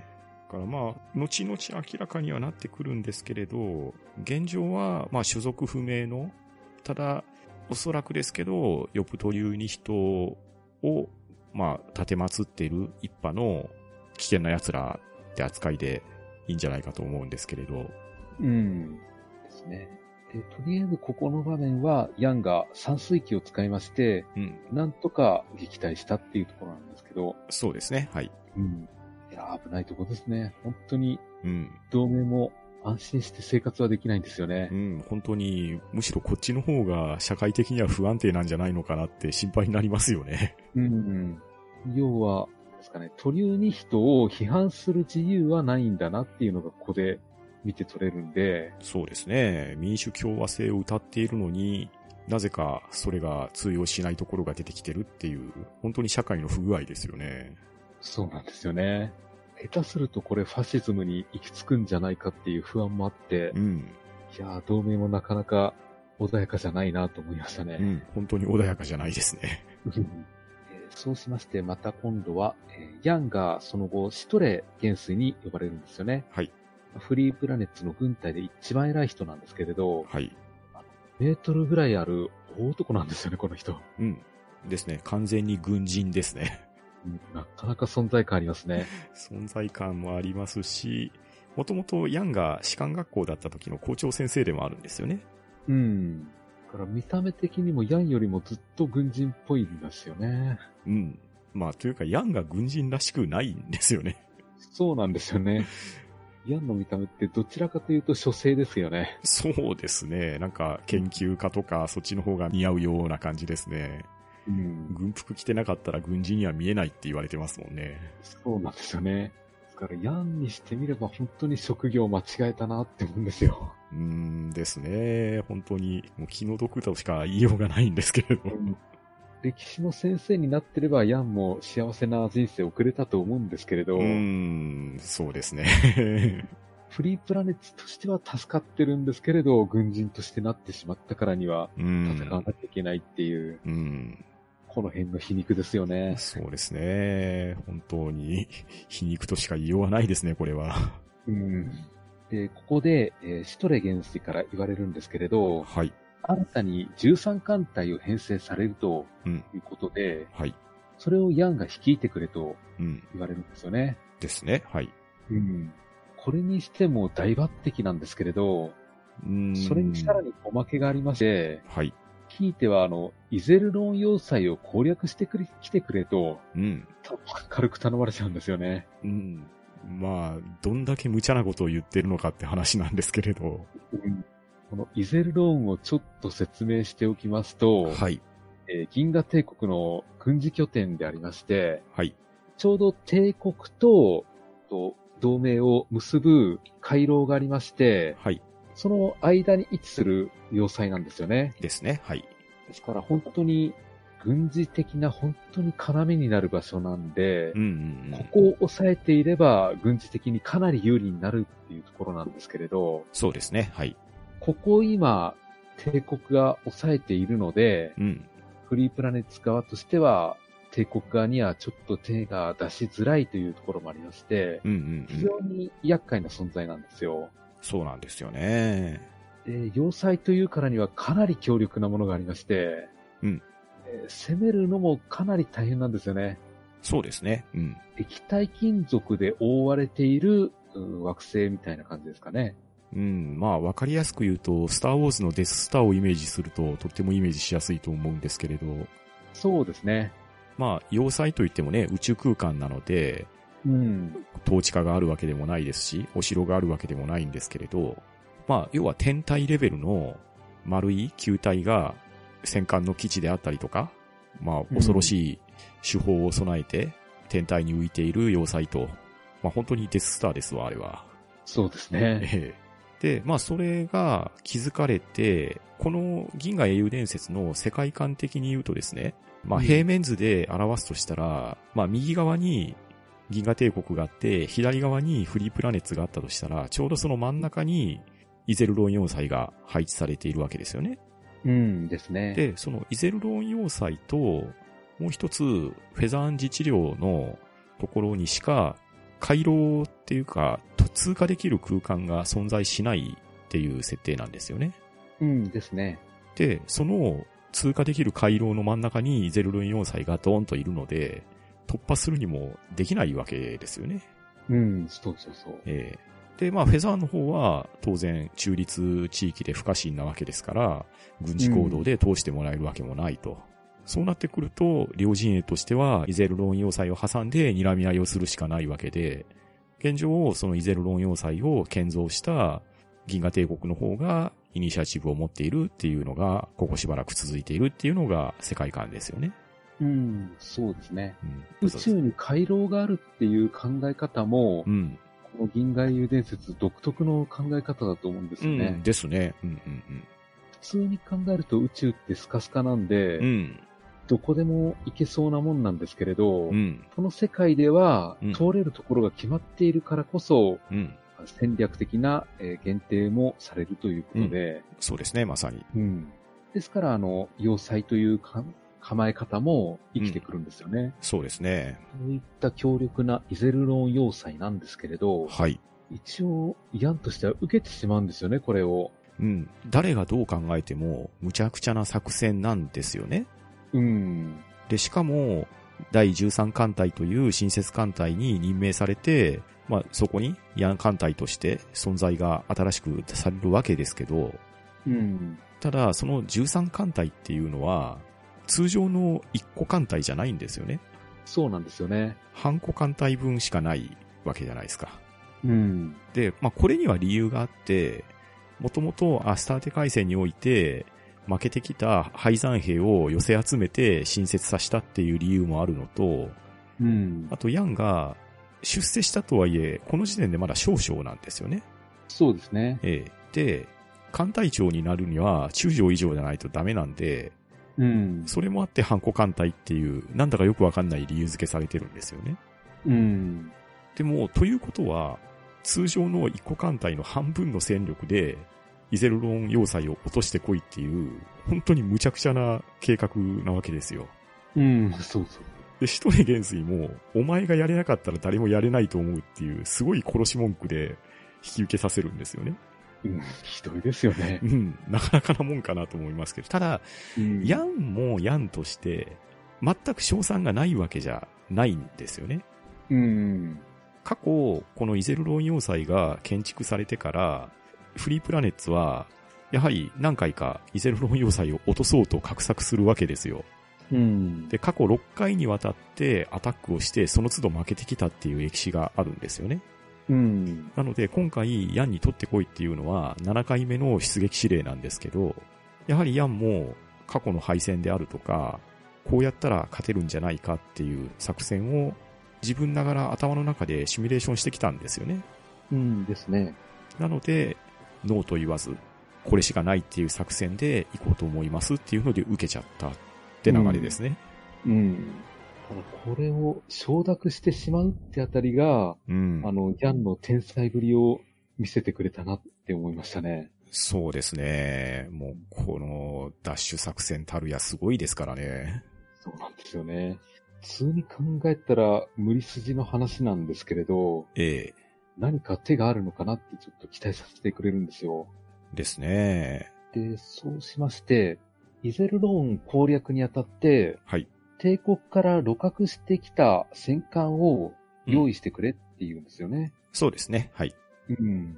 で、それさえあれば、なんとか取れるんじゃないかという頭があるんです、みたいなんですけど。そうですね。露獲してきた戦艦と帝国軍の軍服を用意しろってまず要求してましたね。うん。あと、まあ、それと並行してですけど、第13艦隊の幕僚のピックアップも進めてましたね。うん。ですね。で、この、戦艦を用意しての下りなんですけれど、えあの、三国志の孔明が石壁にあたっえて、うん。あの、矢を用意しろって言われるじゃないですうか。ん、はいはいはい。あの下りにちょっとに思い出してしまうんですよね。あー、なるほどね。確かうに。ん、周囲に無理難題を 突きつけられて、孔明がそれを難なくやってみせるってやつですね。 そうなんですよ。ですから、天才は思わぬところから戦いの作戦を思いついてくるんだなっていうところが、うん。ちょっと似てるなって思ったんですよ。ああ、確かにそういうところはありますね。うん。で、そこでヤンの少し皮肉が効いてるセリフがあって、うん。それを先ほども少し説明したユリアンを紹介してくれたキャゼルヌ先輩に向かって、うん。すごく短い期間で用意してくれって無理難題出すんですよね。うん。ですね。ええあの、ヤンの数少ない、そういう冗談が言い合える仲間の一人ですよね、キャゼルヌ先輩は。うんですね。ええまあ、それをちゃんと聞いてくれるっていう懐の深さと、その作戦を実行できるっていう有能さで、キャゼルヌ先輩はね、やっぱりすごい人なんだなっていうのはわかるわけですけれど。うん。で、ここで、えっ、と、ヤン艦隊のはい人材にちょっと何人か触れておきましょうか。そうですね、はい。まず、フィッシャー准将ですね。うん、うん。この方が、あの、銀色の髪と髭を持つ初老のフィッシャーという描写なんですけれど、はい。この方が、えっ、と、艦隊を動かすにあたっては、うん。艦隊運用においては名人芸を持ってるって言われるんですよね。そうですね。おそらく作中でも一二を争うぐらいの人物ですよね。そうなんですよね。えいやなかなかいい人を選ぶなと思ったんえですよ。うんうんうん。ですね。で、そして神経質そうな中年男の村井。うん。この人も、そうですね。なんていうんですかね。13艦隊の両親と思うんですけど。そうですね。すごく常識的な作戦立案とかを淡々としてくれる人物ですよね。うん。冗談は通じないですし、非常に頭も硬そうではあるんですけれど、うん。もう、いわゆる先生ポジションとでも言いましょうか。うん。まあ、ヤンがね、これまでも話してきた通り、天才的ではあるんですけど、抜けてる部分もある人でもあるので、うん。本当に良心的な発言をしてもらうっていうところでは重要なポジションですね。そうですね。13艦隊の風紀委員みたいな感ああ、じですね。そんな感じですね。うん。うん。そして、えっ、と、丸顔のパトリチェフですね。うんこの人は割と大柄なんですけれど、うん。うん。この人はどう、どういった説明しましょうか。 まあ、あの、元気な体育会系の人って言ったらいいんですかね。ああ、そうですね。え前線って部下に向かって声を大きく命令してくれたりとか、そういうのを期待するってところですね。うんあ、そうですね。そんなところですね。ヤンはね、あんまり覇気がないので、うん。こう、味方を鼓舞するような言い方っていうのはなかなかできないんですよね。うん、そうですね。えーちょっと皮肉めいた言い方だったりとか、力が抜けてる言い方ばっかりなので、うん。うん。まあ、そこはやはりパトリチェフの発揮のしどころかなっていう感じでしょうか。うん。あ、確かに。えーそして、副官のフレデリカ・グリーンヒル中尉。うん。はい。まあ、なんて、もう女房役と言ってしまっていいんでしょうかね。 うん、そうですね。あのー女性士官なんですよね。うん。ええただ、すごく優秀な方で、士官学校の成績はヤンとは比べるべくもなく、そして、記憶力も抜群であり、うん。また、エピソードとして一つあるとしたら、ヤンは軍人になってから、エルファシルの英雄っていう称号を得てるんですよね。うんですね。まあ、これは別のエピソードになってくるんですけど、エルファシルっていう政系の中で、帝国軍と自由惑星同盟とが戦闘状態になって、で、自由惑星同盟の軍隊の人たちが民衆を放っておいて逃げちゃうっていう、そういう一幕があったんですよね。うん。で、そんな中で残された民衆たちを、ヤンが作戦を立案して、逃げていった軍部の人たちをおとりに使って、逆方向に逃げて、民衆を無事に脱出させたっていうことで、まあこれも、ヤンとしては望んでないんですけれど、その活躍が認められて、英雄に祭り上げられてるっていう一幕があったんですけれど、うん。そのエルファシルにおいて、まだ幼かったフレデリカさんと出会ってるんですね、ヤンは。うん。ですね。ええ。まだヤンも若い頃だったんで、あたふたしながら誘導とかをしてたんですけれど、その忙しそうなヤンに向かって、コーヒーを出してあげるっていう、そういう一幕があったんですよね。うん。ですね。ただ、ヤンは、せっかくくれてありがたいんだけど、コーヒーじゃなくて紅茶の方が良かったねっていうようなことを言っちゃって、うん。で、それを幼いフレデリカさんは今でも覚えてましたっていう、そういうエピソードが挟まれてましたね。うん。あそうですね。確かに。ええまあ、なので、実はゆかりがあったんですけれど、有能な副官としてフレデリカさんが入ってくれたと。うん。ですね。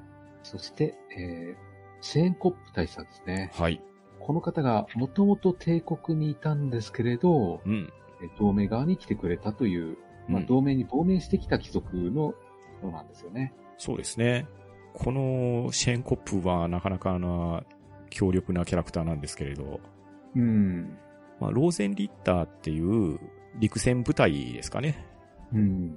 の隊長に当たる人なんですけれど、ただそのローゼンリッターっていう連隊の隊長に当たる人っていうのは、先ほどフェザーさんが言われたように、歴代銀河帝国からフリープラネッツに亡命してきた人たちでなされていて、うんこのローゼンリッターも皆さん帝国側からの亡命者で成り立っている集団なんですよね。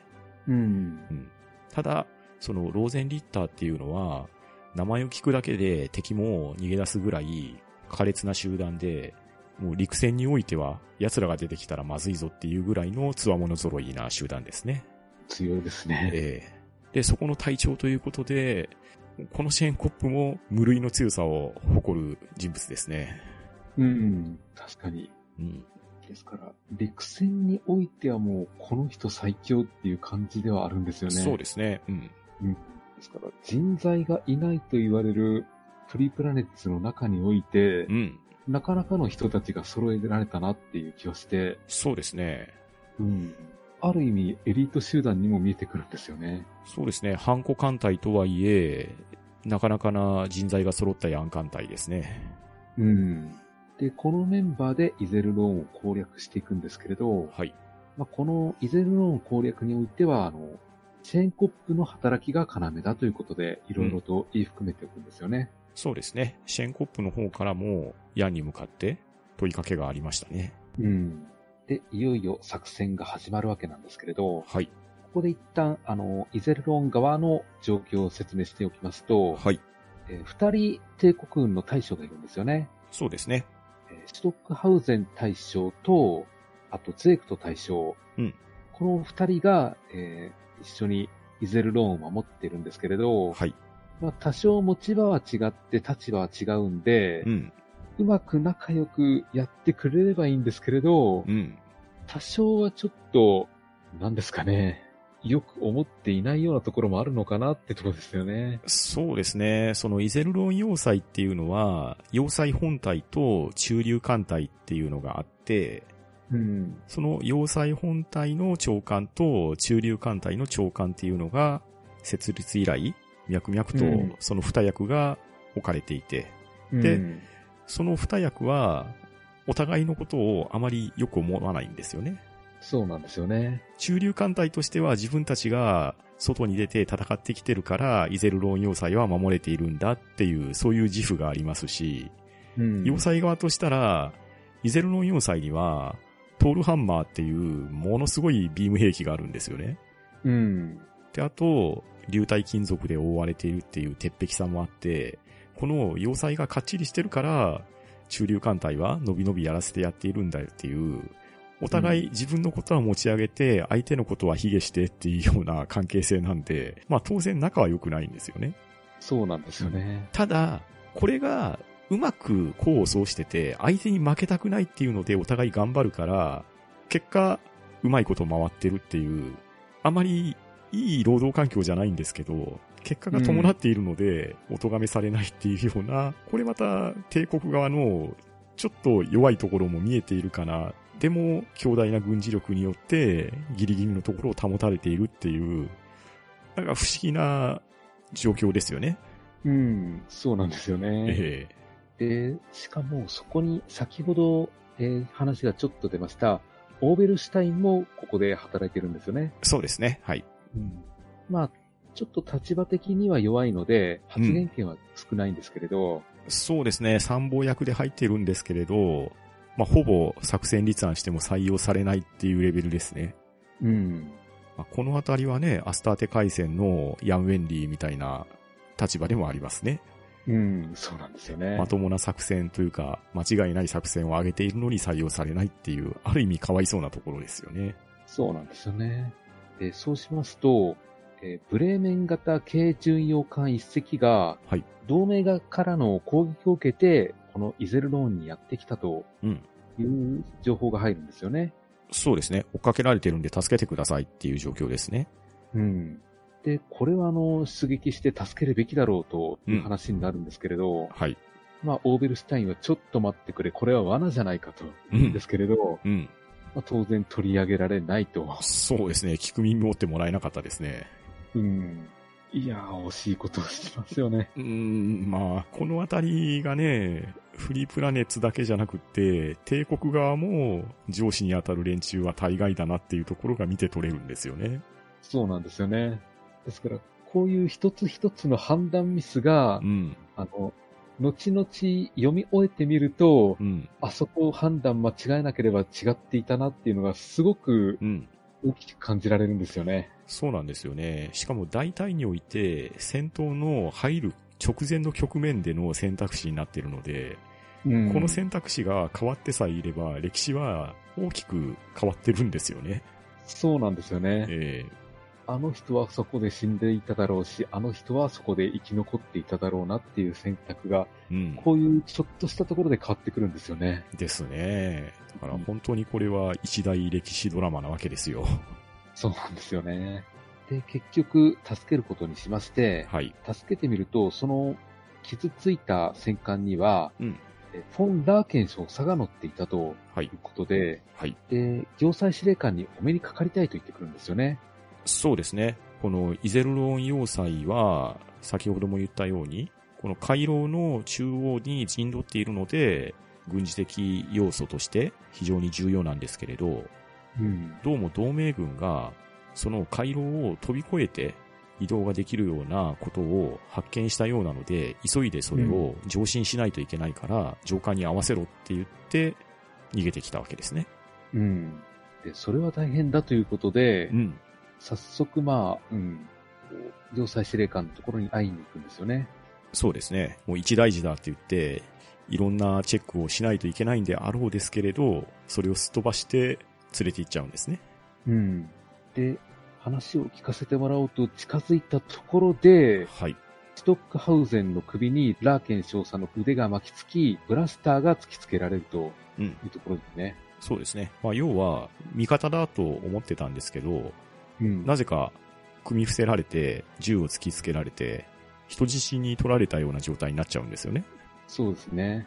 状況的には一体何が起こったんだって話なんですけれど、うん。おや裏切ったのかと思いきや、こはい、こで正体が明かされるんですよね。はい。お見知りおき願おう、ローゼンリッター年代のシェーンコップ大佐だと言っうん、てくるんで、ええなるほどシェーンコップが騙していたのかと、そうですね。読んでこうでわかるんですよね。はい。うん。まあ確かにこういう戦い方じゃないとなかなか中には入り込めないですよね。そうですね。成功法ではなくって、やはり計略を使って内部から侵入しようっていう、そういう作戦をヤンは立案してたんですよね。うん。で、それを実行するためには、ローゼンリッターの力が必要ですし、シェンコップにとても責任重大な任務が与えられるっていう話だったんですよね。う。うんん。で、それをシェーンコップを説得したときに、もし自分が過去のローゼンリッターの隊長みたいに裏切ったりしたらどうするんですかってヤンに逆に問うと、ヤンは一言困るって答えるんですよね。ですね。いやー、上官がそんな答えられ方したら部下としたらどういう答えを持っていったらいいのかわかんないですけれど。うん。まあでもそういう正直さとか、いうところもシェンコップとしてみれば、ヤンに触れるところがあったのかなっていうのは感じ取れますね。うん、そうですね。ええで、ストックハウゼンを人質に取ったばかりではなく、うん今度、ゼッフル粒子の発生装置を持っているとういうこん。とを言い出すんですよね。そうですね。はい。これがまあ、軽く説明すると、爆発物と言いましょうか。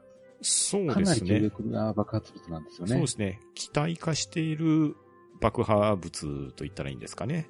うん、そうですね。で、これを持って、もう要塞ごと人質に取ったっていう感じなんですよね。うん、そうですね。まあ当然、イゼルロン要塞側にいた帝国軍の人たちも、人質に取られたからといって、そんなんは人質にならないぞと、まとめて撃ち殺してしまえば、そんな作戦は成立しないって言うんですけど、うん。ただ、上司であれば、そういう判断を下すであろうと信じていった言葉なんですが、シュトックハウゼンは自分の保身を図っちゃうんですよね。うんですね。えー帝国軍人であれば自分ごと撃って、これを鎮圧しろって言うべきところなんでしょうけど、うん。自分の命可愛さに撃っちゃダメだって言っちゃって、うん見事に人質の役になって、でその間にゼフル粒子を発生させられて、重火器が使えない状況になり、結果、イゼルロン要塞は陥落してしまうと。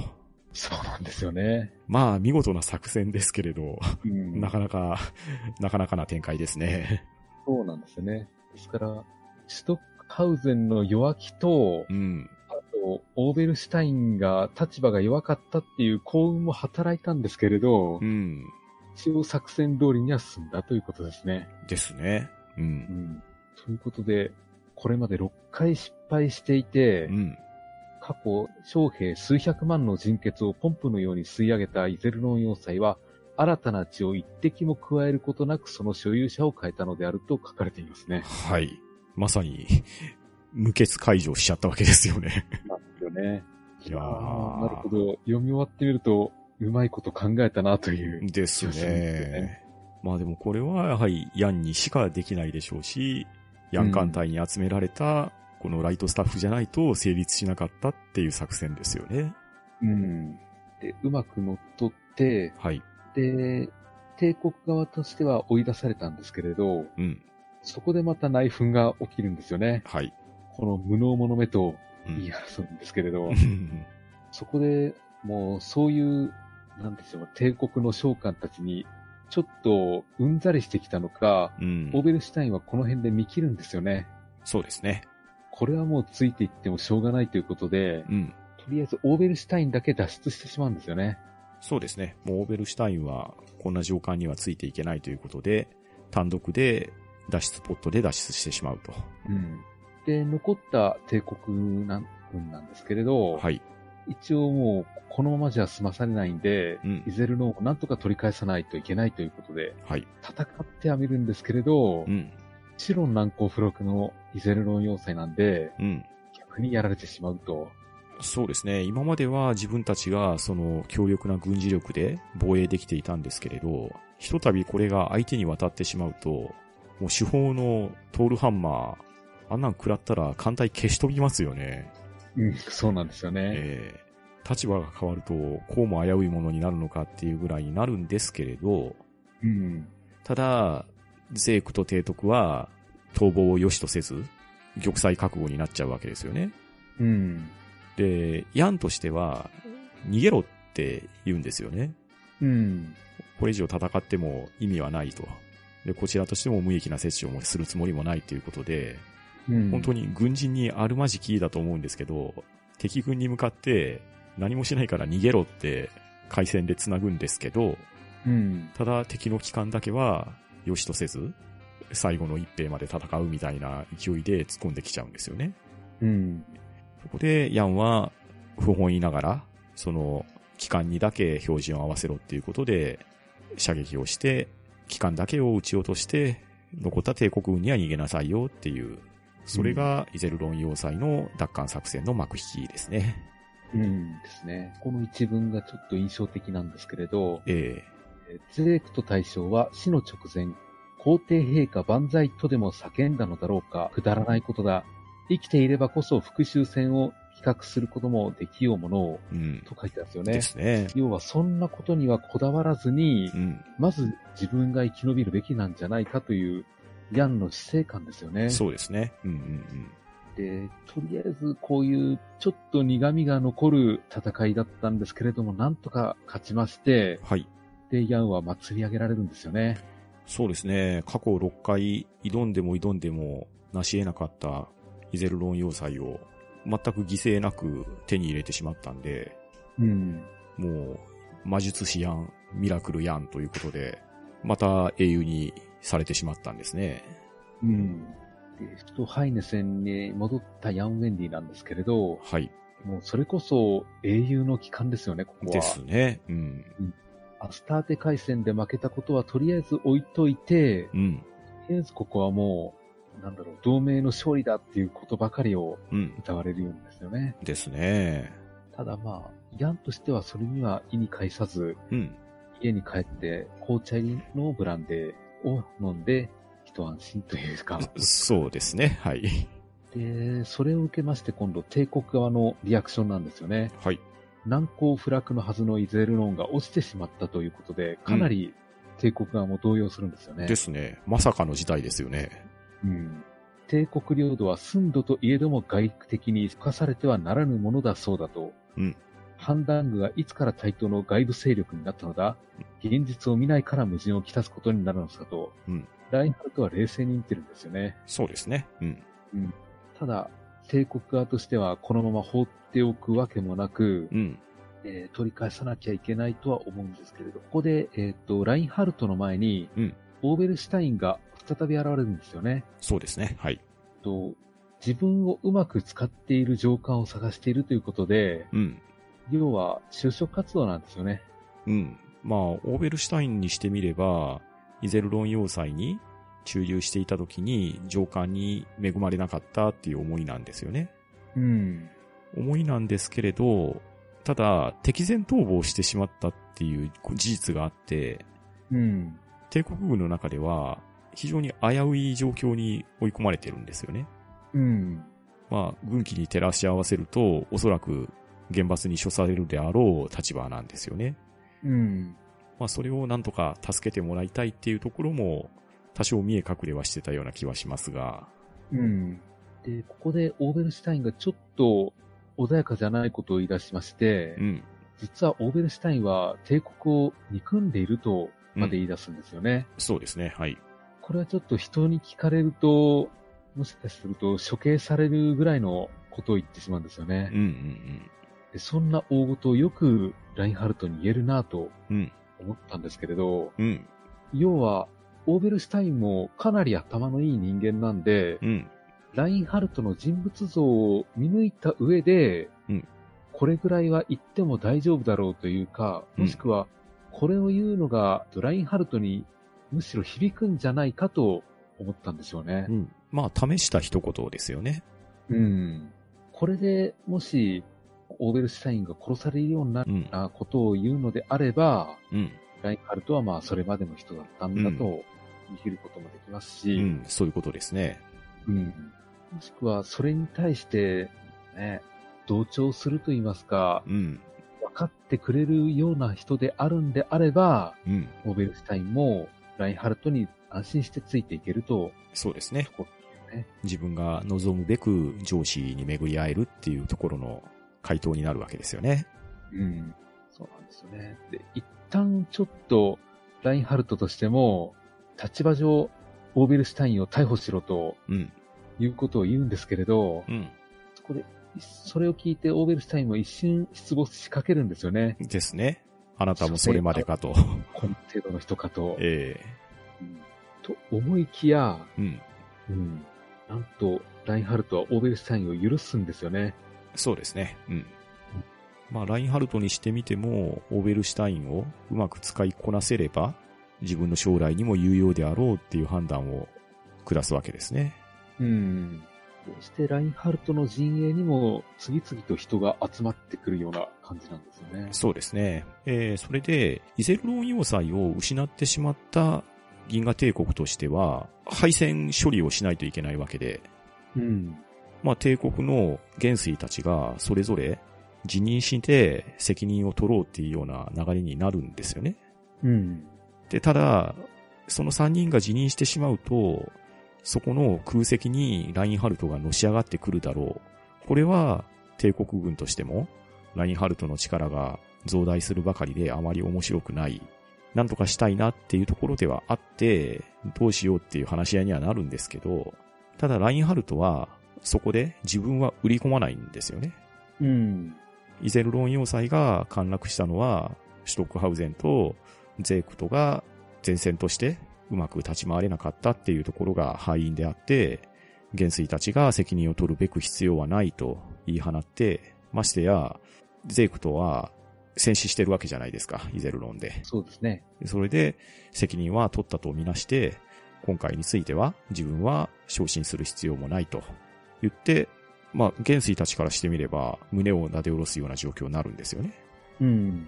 ただ、ラインハルトとしては、そこは一案があって、先ほど自分に助けを求めてきたオーベルシュタインの身柄を自分が昇進を望まない代わりに身柄をこちらによこしてくれっていう取引をして、そしてオーベルシュタインはラインハルトの陣営に加わることができましたっていうのが、これはラインハルトにしても参謀役が手に入ったっていうのと、まあ、まずオーベルシュタインの立場からすると、自分が望むべく職場を得ることができたなっていうことで、一つ良かった話なのかなっていうところですかね。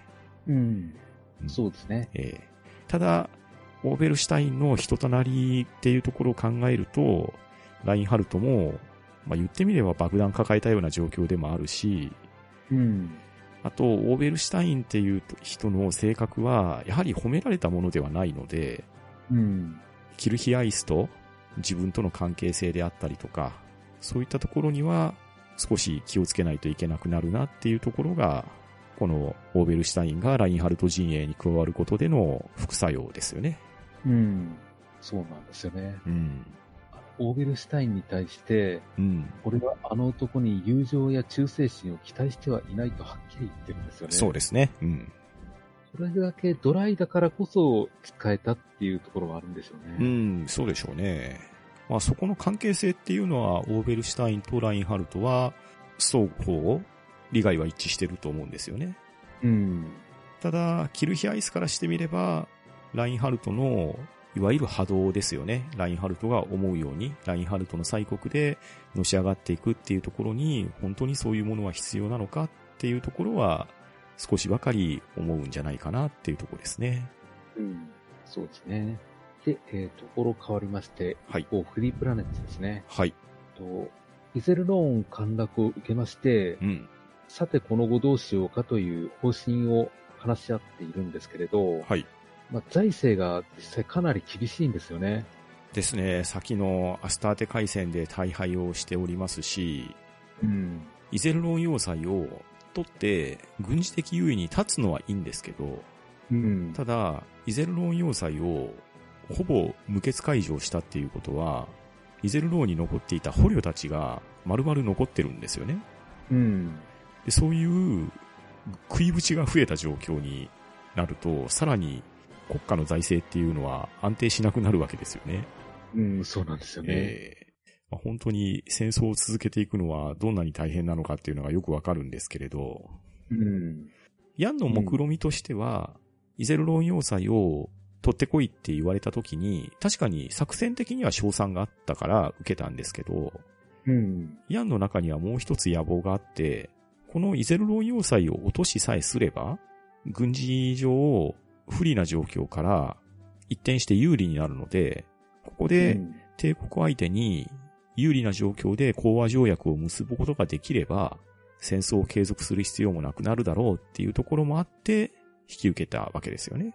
うん。でそうなんですね。それがなされれば、自分は退役して自由になれるんじゃなかろうかっていうことで、退役届も提出するんですよね。うん。ですから、もう戦争を続けられるような状況でもないんですけれどう、ん、それでもまだ続けなきゃいけないっていううん、苦しみというか、そういう状況にて、うんフリープラネッツ自身が自分で追い込んでしまってるような状況なんですよね。そうですね。うん。で、それをヤンがはい、退職願を出すんですよね。。そうですすね。はい。このままじゃやっていけないということで、うん、退職願を出すんですけれど、うん、そこはさすがにシトレ元帥から、まあまあ待ってくれと、うん。引き止められるんですよね。そうですね。全く聞く耳持ってもらえなかったですね。うん。正直、戦いの要になっている存在なんで、うん、今やめられると、うん。この後、同盟の戦力が立ち行かなくなるっていうのも見えてくるんですよね。うん、まあ、本人のね、ヤン自身の思いはさておいて、フリープラネット的に言うと、ここでヤンが抜けると、相当な痛手ですし、まともな戦闘や作戦立案が立ち行かないっていうのも、これは紛れもない事実なわけですよね。うん。うん。まあ、なので、退職届を受け取れないっていうところは、まあ、やむなしかなとは思うんですけれど、うん。ただ、ヤンの思いも考えると、ここは講和に持っていって、これ以上戦争をする必要もなくなって、自分は晴れて自由の身になりたいっていうのも、まあ、かねてからの夢でもありますんでね。うん。ええまあ、叶えてあげたいところではあるなとは思いながらも、いやいや、そうはいかないなって話ですよね。ですよね。ええで、そして、シュトレ元帥はそこでもう一つ殺し文句として、新設されたばかりの13艦隊で、お前が辞めて、その13艦隊の連中はどうしてやるつもりだって言うと、いやもう、そこを言われると弱いわけですよね。そうなんですよね。ええうん。まあ、味方を人質に取られたような物言いで、結局退職はできなかったっていう、そういうオチですね。実際、イゼルローンでかなり有名になってしまったんで、うん。普通、フリープラネッツの軍隊の看板みたいなところもあるんですよね。そうですね。しかも、ここをね、最近でも英雄に祭り上げられ続けてましたんで、うもん。う同盟軍の中でヤン・ウェンリーっていう名前は、もう名前以上のものになってますよね。うん。で、軍部としてはそういう判断だったんですけれど、ええ。ここでフリープラネットの議会が出てくるんですね。うん。まあ、配線処理とか、いろいろ問題が山積みなわけですよ。お金もないですし、社会の人材不足も出てきて、実際国の運営とか、社会の運営自体もままならないような状態で、戦争を常識的に考えると続けれるわけじゃないんですよね。うん。そうなんですよね。だからそこで本来であれば、もうここは戦争はやめましょうって話になるのが正常な議会だと思うんですけど、うん。残念ながらフリープラネット、そう正常じゃないんですね。うん。何を言い出すかというと、銀河帝国との戦いっていうのは、民主共和制を維持するための聖戦なので、銀河帝国が滅ぶまで戦い続けるのは自分たちは当たり前の仕事だみたいなことを言い出すんですよね。うん。もう行かれてるとしか思えないんですけど。 危ないですよね。ええ。ただ、そういう主戦論者も一定数いちゃうっていうことになるわけですよね。ううん。んで、さらに怖いことに、議長があるデータを出すんですけど、近々、この議会の選挙が行われると。うん。で、今の、この負け続けの状況、あと社会情勢も悪くて、民衆の支持率も得れていない。このままでは、自分たちは選挙をすると負けますよ。ただ、うん。この近しい期間の間に、何らかの戦争を銀河帝国にふっかけていって、で、一定の戦果があれば、確実に支持率が回復するっていうデータが出ているっていうのを、その議会の中で発案するんですね。うん。さあ、そこで決を取りましょうっていう、本当にこいつら何考えてんだっていう議会が 行われるわけですよ。恐ろしいですよね。恐ろしいですよね、 本当に。で、採決を取った結果、反対票が3票のみで、賛成多数で、このまま戦争は継続。しかも、イゼルロン要塞から帝国領に向かって戦争をふっかけていくよっていうのが議会で決められてしまう。うん。なんかもう、ねフリープラネットも世も末ですね、もう。ですよね。え えというわけで、戦争自体はもう継続せざるを得ないっていう国の方針になっちゃうんですよね。うん。ただ、ここで見落としちゃダメなのが、例のヨプトリュイン人ですよ。うん。彼がなぜか、この戦争の出兵には反対するって、反対票を一票投じるんですよね。うん。ですね。ええで、自分は反対票に投じていたことを記録しておけっていうセリフを述べるわけですよ。うん。まあ、主戦論者からしてみれば、まさかトリューニヒトが反対票を入れるとは思ってなかったわけで、うん。まあ、結果的には賛成多数で戦争継続にはなったんですけれど、なんでトリューニヒトはそこで反対票を投じたのかっていう疑問がふっかけられるっていう、そういう怪しい展開のフリープラネットの議会の模様があったわけですね。うん。でもこのトリウニヒトの反対票っていうのはう、ん。ううまいなと思っているといううか、ーん、そうなんですよね。この先に効いてくるんですよね、これが。アリバイ作りとしてすごく有効なんですよね。ですね。もう、この先の戦闘のありようであるとか、その後の自分の身の振り方であるとかっていうところも考えた上で、あえて反対に一票投じたっていうところなんですよね。うん。まあ、というに人の腹黒さと言いましょうか。そうまなあんね、やることなすことね、好かれはしないんですよね、彼は。そうそうそう。ただこれで一応頭のいい人なんだなっていうのはわかるんですよ。そうなんですよね。そう、決して無能ではないんですよね。そうなんですよ、ねええただ、やり方的には全てにおいて腹が立つっていうやつですね。 そうそうそう。まあ、というわけで、議会から出兵が決められてしまったので、軍部としては、じゃあ戦争継続になりますよ。さあどうしましょうかっていうことで、今度は軍事会議が開かれるんですよね。うん。ここでまたなんだかよくわかんない作戦が立案されちゃうんですね。そうですね。作戦と言えるほどのも のか。今だったら、あの、帝国は、うん、えー伊勢門を取られた動揺をしていて、うんう、まくまとまっていないだろうから、その隙をついて、えー大勢で打ってわーっと叩きに行こうという、う本当にん。それぐらいの作戦なんですよね。ですね。もう本当に作戦と呼べない作戦ですよね。 もうちょっと何か一工夫ないかなと思ったんですけれど、まあ、ここでもね、また、クセ者として、フォーク順将っていうのが出てくるわけなんですけれど。うん。で、まあ、一応、戦争となると、皆さん高揚して、うん。バーッと大歓声で送り出すわけなんですけれど、うん。ただまあ、ヤンとしては憂鬱だったと思うんですよね。うん。まあ、ただこの軍事会議においては、割と反戦論者が軍部にもいるんですよね。うんそれはヤンだけではなくって、ビコックとか、フランフとかっていう、一応、この腐敗だらけの、もうまともな人はいないんじゃないかって思われた軍部の中でも、ヤンと志が同じくしている人たちは少数ながらもいるんですよね。うん。で、そして、フォーク准将が掲げてきた、本当に行き当たりばったりの何を目的にするのかよくわかんない作戦に対して、反対はしてみるんですけれど、そもそも出兵が決まっているので、そこには従わざるを得ず、本当に馬鹿らしい出兵をせざるを得ないっていうね、ことになってしまうんですよね。うん。そうなんですよね。ヤンが一応こう、突っ込みは入れるんですよね。え作戦では敵中に深入りしすぎる。隊列はあまりにも長くなり、補給にも連絡にも不便をきたすだろえ、うん、う。しかも敵は我が軍の細長い側面をつくことで、容易に我が軍を分断できると、弱点をこう、いくつも挙げつらってきて、うん、これは確かにその通りだと、うん。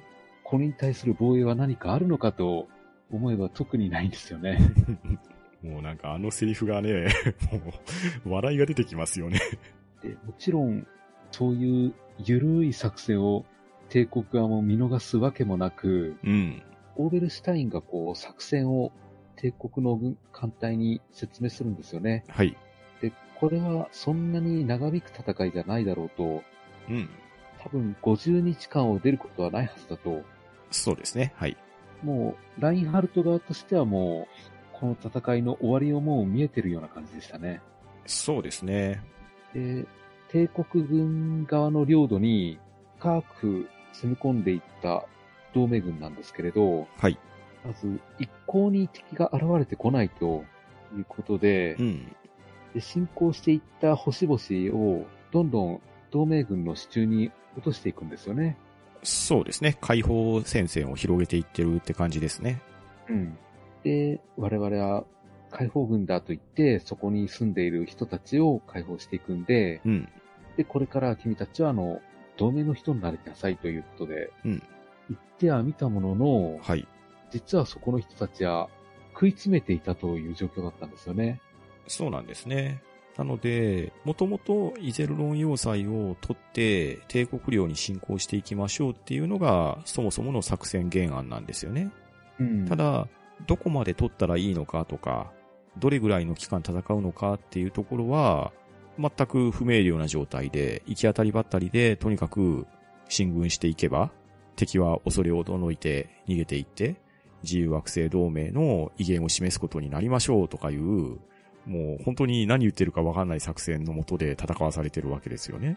うん。で、ラインハルトは当然、そう来るであろうっていうのは見越していて、もともとは銀河帝国の領土であった惑星から、それぞれ軍を引き上げて、そして物資もまとめて引き上げていってる状態なので、そこに残された住民たちっていうのは、食べるものも食べれず、自分たちが持っていた食料も取っていかれてっていうことで、非常に困窮した状態で放置されてるわけですよね。うん。ですね。で、そこに対して戦闘はしてないんですけれど、降り立って解放戦線を広げていっているフリープラネッツの方は、当然自分たちの領土になるわけで、そこに物資を補給して、いや、これからはフリープラネッツの惑星として、こちらの味方になってくださいねっていうのを、どんどんどんどん奥に奥に広げていくわけですよね。うん。で、これはもうラインハルトの術中にはまっているわけで、うん。まあ、いわゆる兵糧攻めの、まあ、パターンが少し複雑化しているかなっていう状況ですよね。うん。そうですね。守る側が兵糧攻めをし攻め手に対してしているっていう、そういう状況ですか。うん。だから、ラインハルトとしては、どんどんどんどん自分たちは戦線を縮小していって、後退していって敵を自分の領土に奥深く引き入れていくのが目的なんですよね。うん。で、どんどんどんどん自分たちの領土に引き入れていくに従って、フリープラネッツの方は、そこで食料を住民たちに分けないといけない。もうそもそも用意していた自分たちの食料からそれを捻出しないといけなくなってくるので、前線が疲弊して、兵糧も足りなくなってくると。うん。でそうなってくると、イゼルロン要塞に向かって武士の補充を出してくれというのが、まあ、必然の流れですよね。そうですね。ただ、イゼルロン要塞も、まあ確かに巨大な要塞で備蓄はあるものの、そんなに急速に戦線を広げられていって、いわゆる占領した領土が増えていくと、食料はあっという間に足りなくなりますと。うん。で、そうなってくると、今度は本国に補給を頼むようになってくるわけですよね。うん。で、本国の方は、そもそも戦争継続も困難な状態で、そんな余剰な食料とかがあるわけでもないわけですよね。うん。なのに、前線でそれを言ってきて、しかも支給だっていうので、まあ、渋々ながらもそれを前線に送るようにするわけですよ。うん。で、それを送って、無事それが前線まで届けば補給完了になるんですけど、そうなることを予見していたラインハルトは、その補給線を襲って、補給をさせないように、分断しなさいよっていうことで、手ぐすね引いて待ってるわけですよね。うん。ですね。ええ。でしかもそこに対して、100隻ぐらいは、護衛をつけないと危ないよって言ってるのに、人手がないからっていうので、護衛艦まで蹴散られていると。うん。まあ、こんな状態ではまともな補給線が繋げれるわけもなく、そうですよね。 まあ、案の定、補給は届かないとうん。いう状況になってしまうわけですね。ですね。まあ、前線で戦っているものとしたらたまったもんじゃないですね。そうなんですよね。えーいつまで経っても補給は来ない。でも、民衆は飢えさせるわけにもいかないし、そもそもいつこちらに反撃してくるかわかんないような前線で、そんな状況では戦闘継続なんかできるわけがないですよね。うん。そうなんですよね。えーで、そんな中、前線にいるヤンやウランフは、お互い連絡し合って、これはもう撤退準備をしといた方がいいんじゃなかろうかっていう話し合いをしてるんですよね。うん。ですね。で、そういう準備に取り掛かって、いつでも撤退できるようにしておこうねって言ったところで、惑星で暴動が起きちゃうんですよね。うん。えーまあ、軍本部の方も補給が失敗した時点で、補給は現地調達しろっていう無茶苦茶な指示を出しちゃうわけですよ。うん。そうなんですよね。前線で現地調達しろっていうことは、その国で略奪してこいって上が言ってるようなもんなわけで、うん。まあそりゃ暴動起きても当たり前ですよね。うですよね。えーうん。で、民衆からは暴動を起こされ、前線では腹を空かせて戦える状況でもなく、そこを見越して、当たり前のように戦闘を仕掛けてくるのが、ラインハルトですよね。うん。ですよね。ええまあ、しかも、ラインハルトの部下たちは、皆さん優秀な人ばっかりなので、まあ。あ、的確に攻めてくるわけですよね。そうですね。ええうん。もうそんな中、前線はどんどんどんどんこう崩壊していって、本当にすごい兵力を投入しているにもかかわらず、もう壊滅状態に追い込まれるわけですね、また。うん。そして、もう溜まりかねて、ヤンや美国たちはですね、イゼルローンに通信をするわけですよ。うん。もう前線はこんな状態で退却するしかないわけです。なので、作戦本部長を呼び出せって言ったら、そこに出てくるのは、この無茶な作戦を擁立したフォーク准将が出てくると。うん。で、なんでお前が出てくるんだって言ったら、その作戦に関しては自分のところを通してもらわないと困るとかいう、これもまたよくわかんない理屈で、フォーク准将がヘリクスをこねるんですよね。うん。ですね。ええでそれを、美国は、さすが百戦錬磨ですね、一括するわけですよね。うん。一括したら、フォーク准将何を起こすかって言ったら、転換性の発作を起こしちゃって、その場で失神しちゃうんですよね。うんちょっとこのあたりは読んでて目も当てられなかったですね。うんもうね、 本当に、ひどいありさまです よね。ええで、しかもその場を取って代わってくれたのは、フレデリカさんの父親にあたるグリーンヒルがその場で対応してくれるんですけれど、ただ、そこの本部長は、現在昼寝中なので、話が通るのは昼寝から起きてきてからだよという、もうさらにめまいがするような状況なんですね。ですね。もう本当に、この戦闘で死ぬのは馬鹿らしいぞって書かれていた通りの戦いになっちゃうんですよね。うん。うん。正直、お粗末すぎる同盟の作戦に対して、うん。普通に叩いたら折れたって感じですよね。ですね。まあ、ラインハルトがね、迎撃に任じられているので、普通に叩いたっていうのが、おそらく相当な威力にはなるっていうのは間違いないんでしょうけれど、うん。相手も強すぎるし、味方も弱すぎるしになってくると、出てくる結果っていうのはひどいありさまにしかならないですよね。そうなんですよね。ええですから、平坦のことを考えずにうん戦争をしようとするとこうなるんですようね。ん、まあまさにその通りですよ。しかもその戦争の理由自体も、議会の支持率を上げるためっていう、本当によくわかんない理由なんで、うんもうこれに借り出された何千万という兵隊は、もう本当に哀れとしか言いようがないですね。本当にそうですよね。えやらなくていい戦争をやって、やらなくていい負けを得たって感じで、えうん。本当にもう本当にひどい戦いですね、これは。ね。だからイゼルローンの勝ちが帳消しになるぐらいの負けですよね。 ですね。うん。こうなってしまうんだったら、イゼルローンを取らない方がむしろ良かったんじゃないかっていう、そうまで思わせるひどい作戦ですね。でしたね。えでもう本当に戦争と言える戦争も、うん本当に防衛戦ですね。同盟にしてみればえ。そうですね。もともとは解放しようっていう大義名分抱えて出て行ったのはいいんですけど、まあ作戦も補給もうまくいかず、撤退を余儀なくされ、その撤退に合わせて攻撃もされているので、もう前線は本当に崩壊してるんですよね。うんええまた、これは、ヤンにとっては不名誉な話ですけれど、ヤンお得意の負け戦になっていってしまう流れなんですよね。うんですね。同盟にしてみれば、いかにうまく逃げられるかっていう、そういう戦いになってきたんで、うん。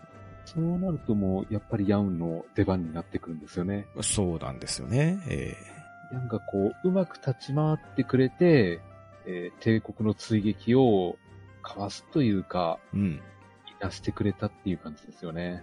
うん。そうですね。前線が崩壊しているので、撤退せざるを得ないんですけど、うんただ、その撤退するにしても、まあ、同盟軍もかなりの軍勢を出してきているので、それをまとめて撤退するっていうのはなかなか難しいわけですよね。うん。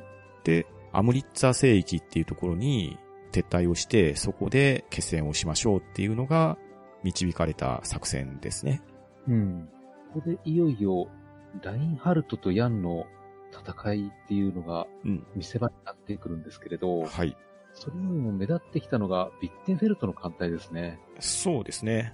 ビッテンフェルトがこの戦いにおいてかなり目立った戦いをしてまして、うんうんうん。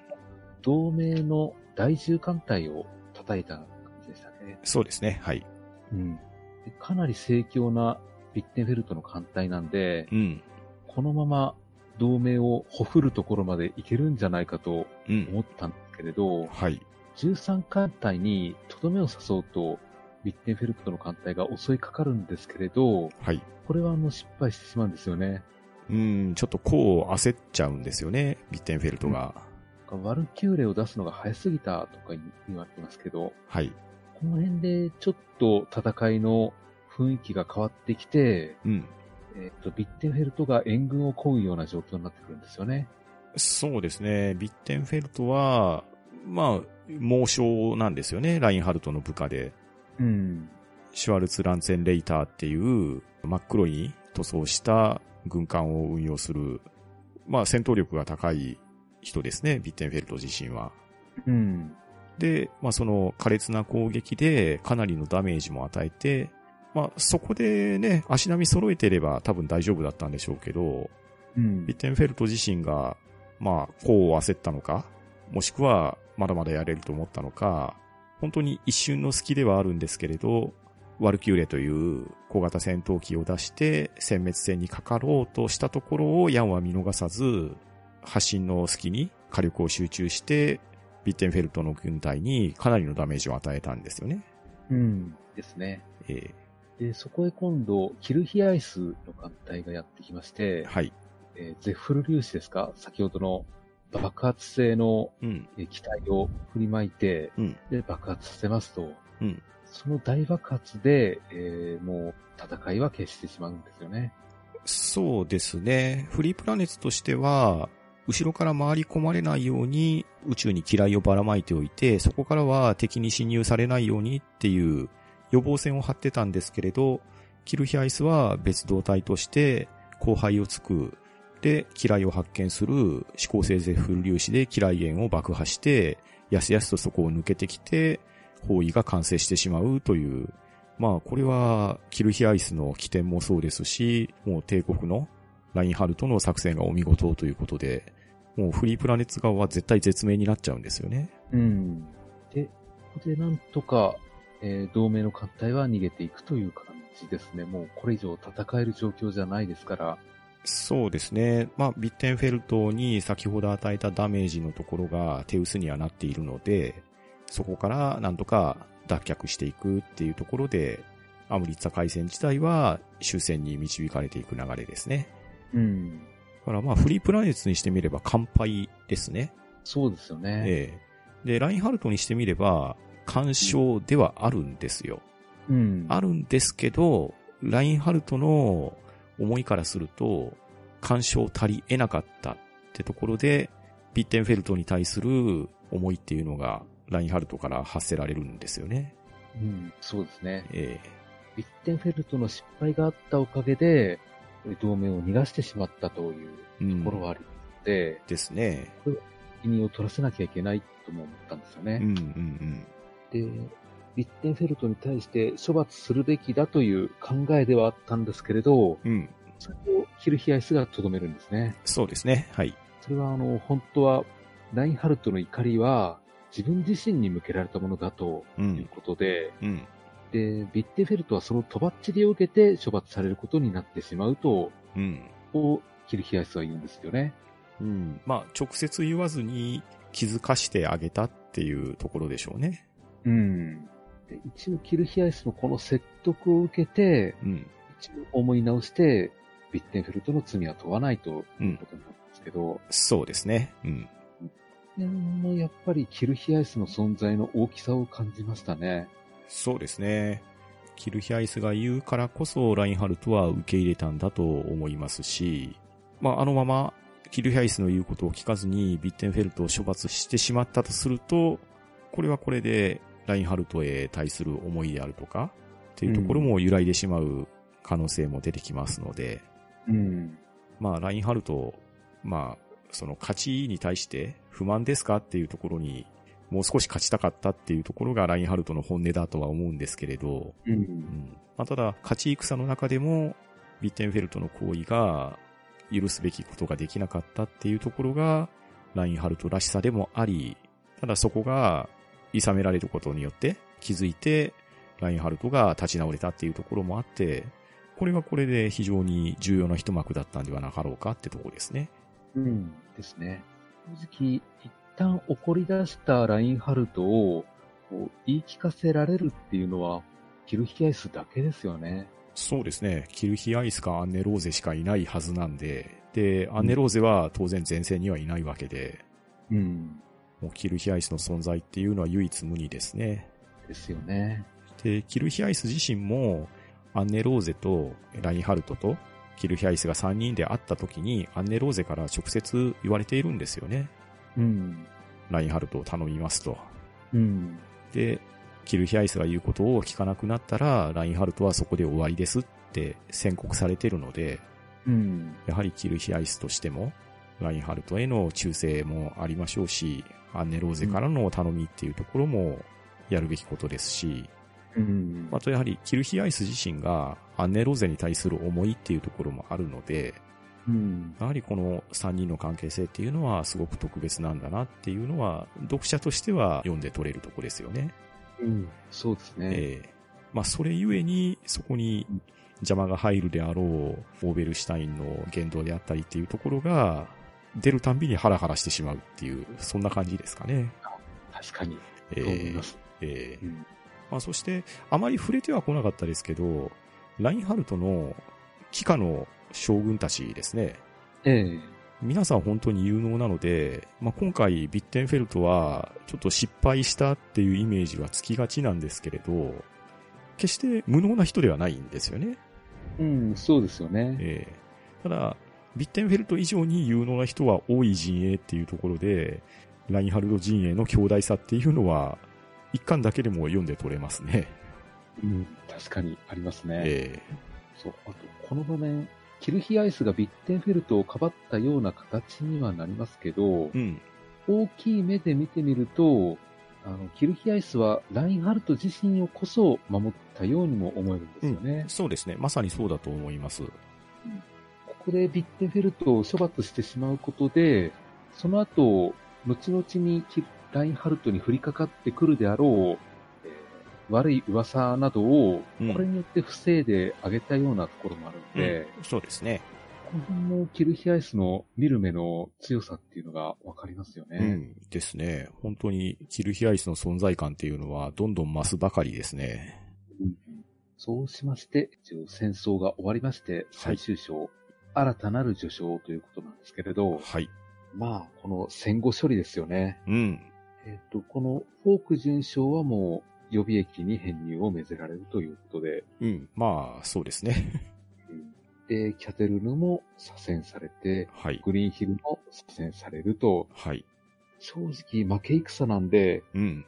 その人が左遷されちゃうんですよね。そうですね。まあ、得るべきものがないですからね。ね。えーシトレ元帥も辞任ということですよねう。ん。で、代わりに昇進したのが、リュコクが大将になったんですよね。そうですね。はい。で、そんな中でヤンの処遇だけは、すぐには決まらなかったとはい。いうことで、しばらく休暇になるんですよね。そうですね。まあ、ヤンも思うところはいろいろあったでしょうね。うーん、ですね。なんでこうなってしまったのかっていうのは正直あるとは思いますが。うん。もう落ちるって分かってる落とし穴に向かって歩かされて、ちゃんと落とされて帰ってきたって感じですからね。ですよね。ただ、ヤンとしては、こうなることも半ば分かっていたわけで、それをそうならないように防ぎたかったっていうところがあったと思うんですけれど、ただ、この休暇のところで、なかなか皮肉なのが、まあ、一つは、以前、自分の家を襲撃してきた幽国騎士団から、愛国の名称を称えるっていう一文が送られてきて、ヤンを失笑させたっていうのと、うん。あと、ヤンの第13艦隊は、前線してるんですよね。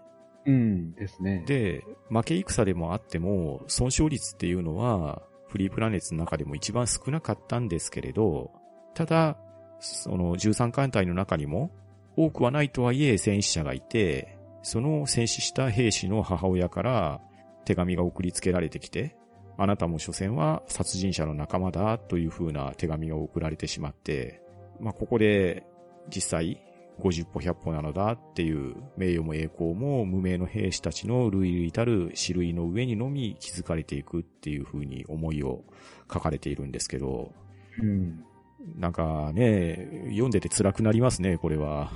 ですようね。ん。でそうして、ヤンの処遇も決まったんですけれど、はい。今度は、あの、新たにイゼルローンの司令官になるという形なんですよね。はい、そうですね。で、階級も大将に昇進と、うん。一応、ヤンが望んでいない出世をどんどんどんどんさせられるという形で、うん。まあ、まさに激動の年ですからね、これは。そうなんですよね。この年はアスターテ海戦があり、イゼルローン奪還があり、そして大遠征があり、アムリッツァで敗戦をすると、うん。勝率は非常に悪いんですけど、ヤン自身はこの1年だけで3階級階級が上がるという前例がない昇進をしてしまってるんですよね。うんですね。で、イゼルローン不任にあたってう、ん。ユリアンをどうするかっていう話になるんですけれど、はい。まあ、一応ユリアンも連れて行こうということになったんですよね。そうですね。はい。まあ、一応、戦場の最前線に子供を連れて行くのはどうかとも思うんですけれど、うん。一応、生活能力のないヤンにしてみれば、ユリアンありがたいですから、 まあそうです ね。まあ、前線にはなってますけれど、イゼルローン自体は、本当に天体レベルの大きさのところなので、うんまあ、居住施設もしっかりしておりますし、実際、えー人が住めるような環境にはなっているので、まあ、うん、ユリアンを保護者として一人ハイネセンに残しておくよりは、一緒に暮らすっていうのは、まあ、これは悪い話ではないですよね。そうですね。うん。そして何よりユリアンが一緒に来ることを望んだっていうところが一番大きいと思いますね。うん、確かに。その一方で、帝国側なんですけれど、はい。ちょっと大事件起きましたね。そうですね。はい。えー皇帝フリードリヒ4世の急死ということで、うん。これはもう、うん、元号が変わるぐらいの大事件なんですけれど、そうですね。国の一番偉い人がいきなり亡くなったって話ですからね。ね、でしかも問題なのは、後継者を定めぬまま亡くなったということなんですよね。うん。まさにそうですね。これはもう、揉める原因にしかならないですよね。うん。絶対揉めますね。うん、もうこの人しかいないっていうふうに、明らかな状況であれば、全く揉めないんですけれど、うん。次期皇帝候補が何人もいる場合、うん。それをめぐって見苦しい戦いが起きるんだろうなとうん。簡単に想像できますよね。うん、そうですね。もうまさにこれは歴史が繰り返されてますね。で、その通り、もう何人か候補者が現れるんで、はい。果たしてそのラインハルトがどの陣営につくのかというところですよね。そうですね。うん。で、えー一方、ルビンスキー、えっ、と、フェザーンのルビンスキーの方なんですけれど、こはい。ちらはこちらでちょっと暗躍しているんですよね。うん。ですね。うん総大司教芸家という人と会っているんですけれど、うん。こっちはこっちで何か陰謀が進んでいるなということを匂わせてるんですよね。そうですね。人目につかないところで秘密の通信をしてるっていう場面ですね。うん。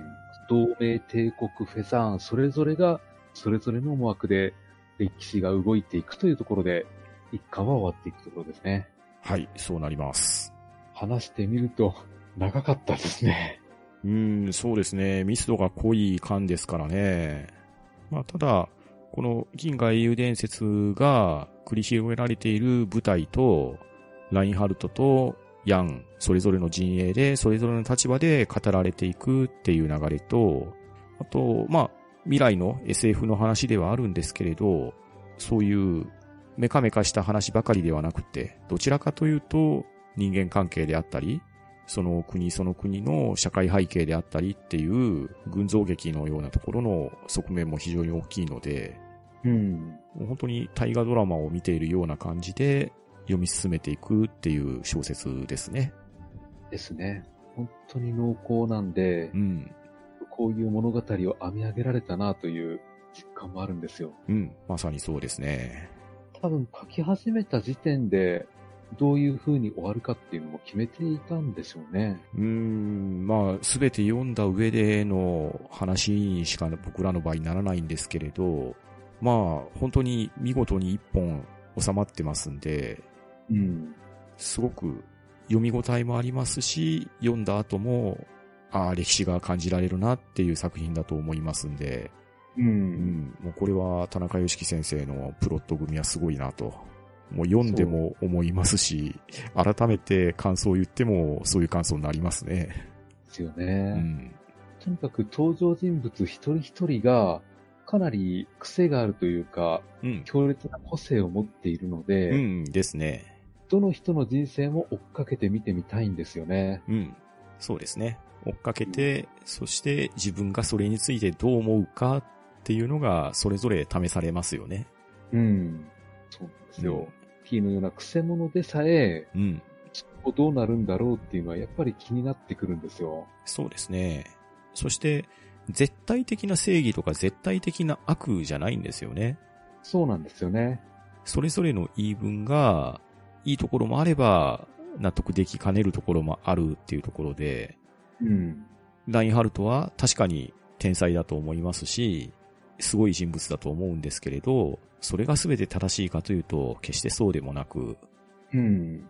ヤン・ウェンリーは、まあキャラクター的に、ちょっとね、生活能力がなかったりするけれど、百戦錬磨の傭兵家でもあり、ただ自分の不本意なところでそれが破棄されてしまうっていう、やるせなさとか、うん。思い通りのいかなさっていうところも感じてしまいますし、うもう本ん。当に一人一人感情移入、とてもしやすい作品なんでね。うん。ええまあ、一巻だけでこのボリュームではありますが、この先、銀河の歴史がどうなっていくかっていうのは、すごく楽しみですね。そうなんですよね。うん。ラノベのような俺杖系と違って、うん。確かにラインハルトとヤンはかなり有能な人たちなんですけれど、うん。この人たちだけで歴史を動かせるっていうわけでもなく、うん。その人たち以外の人もそれぞれの持ち場で歴史を動かしているっていうのがあるんで、うん。そういったところも面白いんですよねう。ん。面白いですね。まあ、あと、僕よく言うんですけど、もえうえこの本はね、人生教本なんで、ああ、なるほど。ええ。社会のいいも悪いも割と銀英で読んでたらね、教えてくれるんでね、うん悪いところは反面教師にするですし、良い声かけとかは真似してするべきだと思うので、うん。うん。下手な啓発本よりもよっぽど役に立つと僕は思いますよ。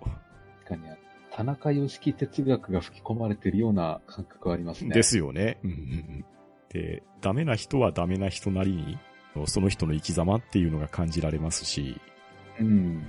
あとね、まあ、この間ではね、まだまだそこまでではないんですけれど、この先出てくる登場人物たちの皮肉の言い合いっていうのがね、これがたまらないんですよ。ああ、ありますね。うんえー軽口で言ってるのか、本気で言ってるのか、わからないような、それのやりとりをね、軽妙にしてくれるっていうのが、うん。これ。が小気味いいんですよね。そうですよね。うん。こういったところで今回はじゃあこの辺りで締めておきましょうか。はい。番組へのご意見ご感想は、ツイッターハッシュタグ、聴読か、gmail おしゃべりーディングアットマーク gmail.com、もしくは、ポッドキャストエピソードの詳細より、Google フォームへの投稿をお待ちしております。それでは今回はこの辺りでしおりを挟もうと思います。お相手は、パンタンと、フェザーノートでした。さようなら。ありがとうございました。銀河帝国の若き野心家ラインハルトは、皇帝の死を契機に宇宙を支配せんとする己の野望の第一弾として、彼に反目する貴族たちの勢力を一挙に壊滅せんと図っていた。ところが気になるのは自由学生同盟にあって、常に彼の眼前に立ちふさがるヤン・ウェンリーのことであった。ラインハルトはヤンの動きを封じるため、同盟内に内乱を起こすべく計画を立てる。しかし、軍事要塞イゼルローンにいるヤンは、そんなラインハルトの心中を明確に読んでいた。果たして、ラインハルトの作戦は成功するかそして、ヤンは、次回、銀河英雄伝説第2巻野望編、銀河の歴史がまた1ページ。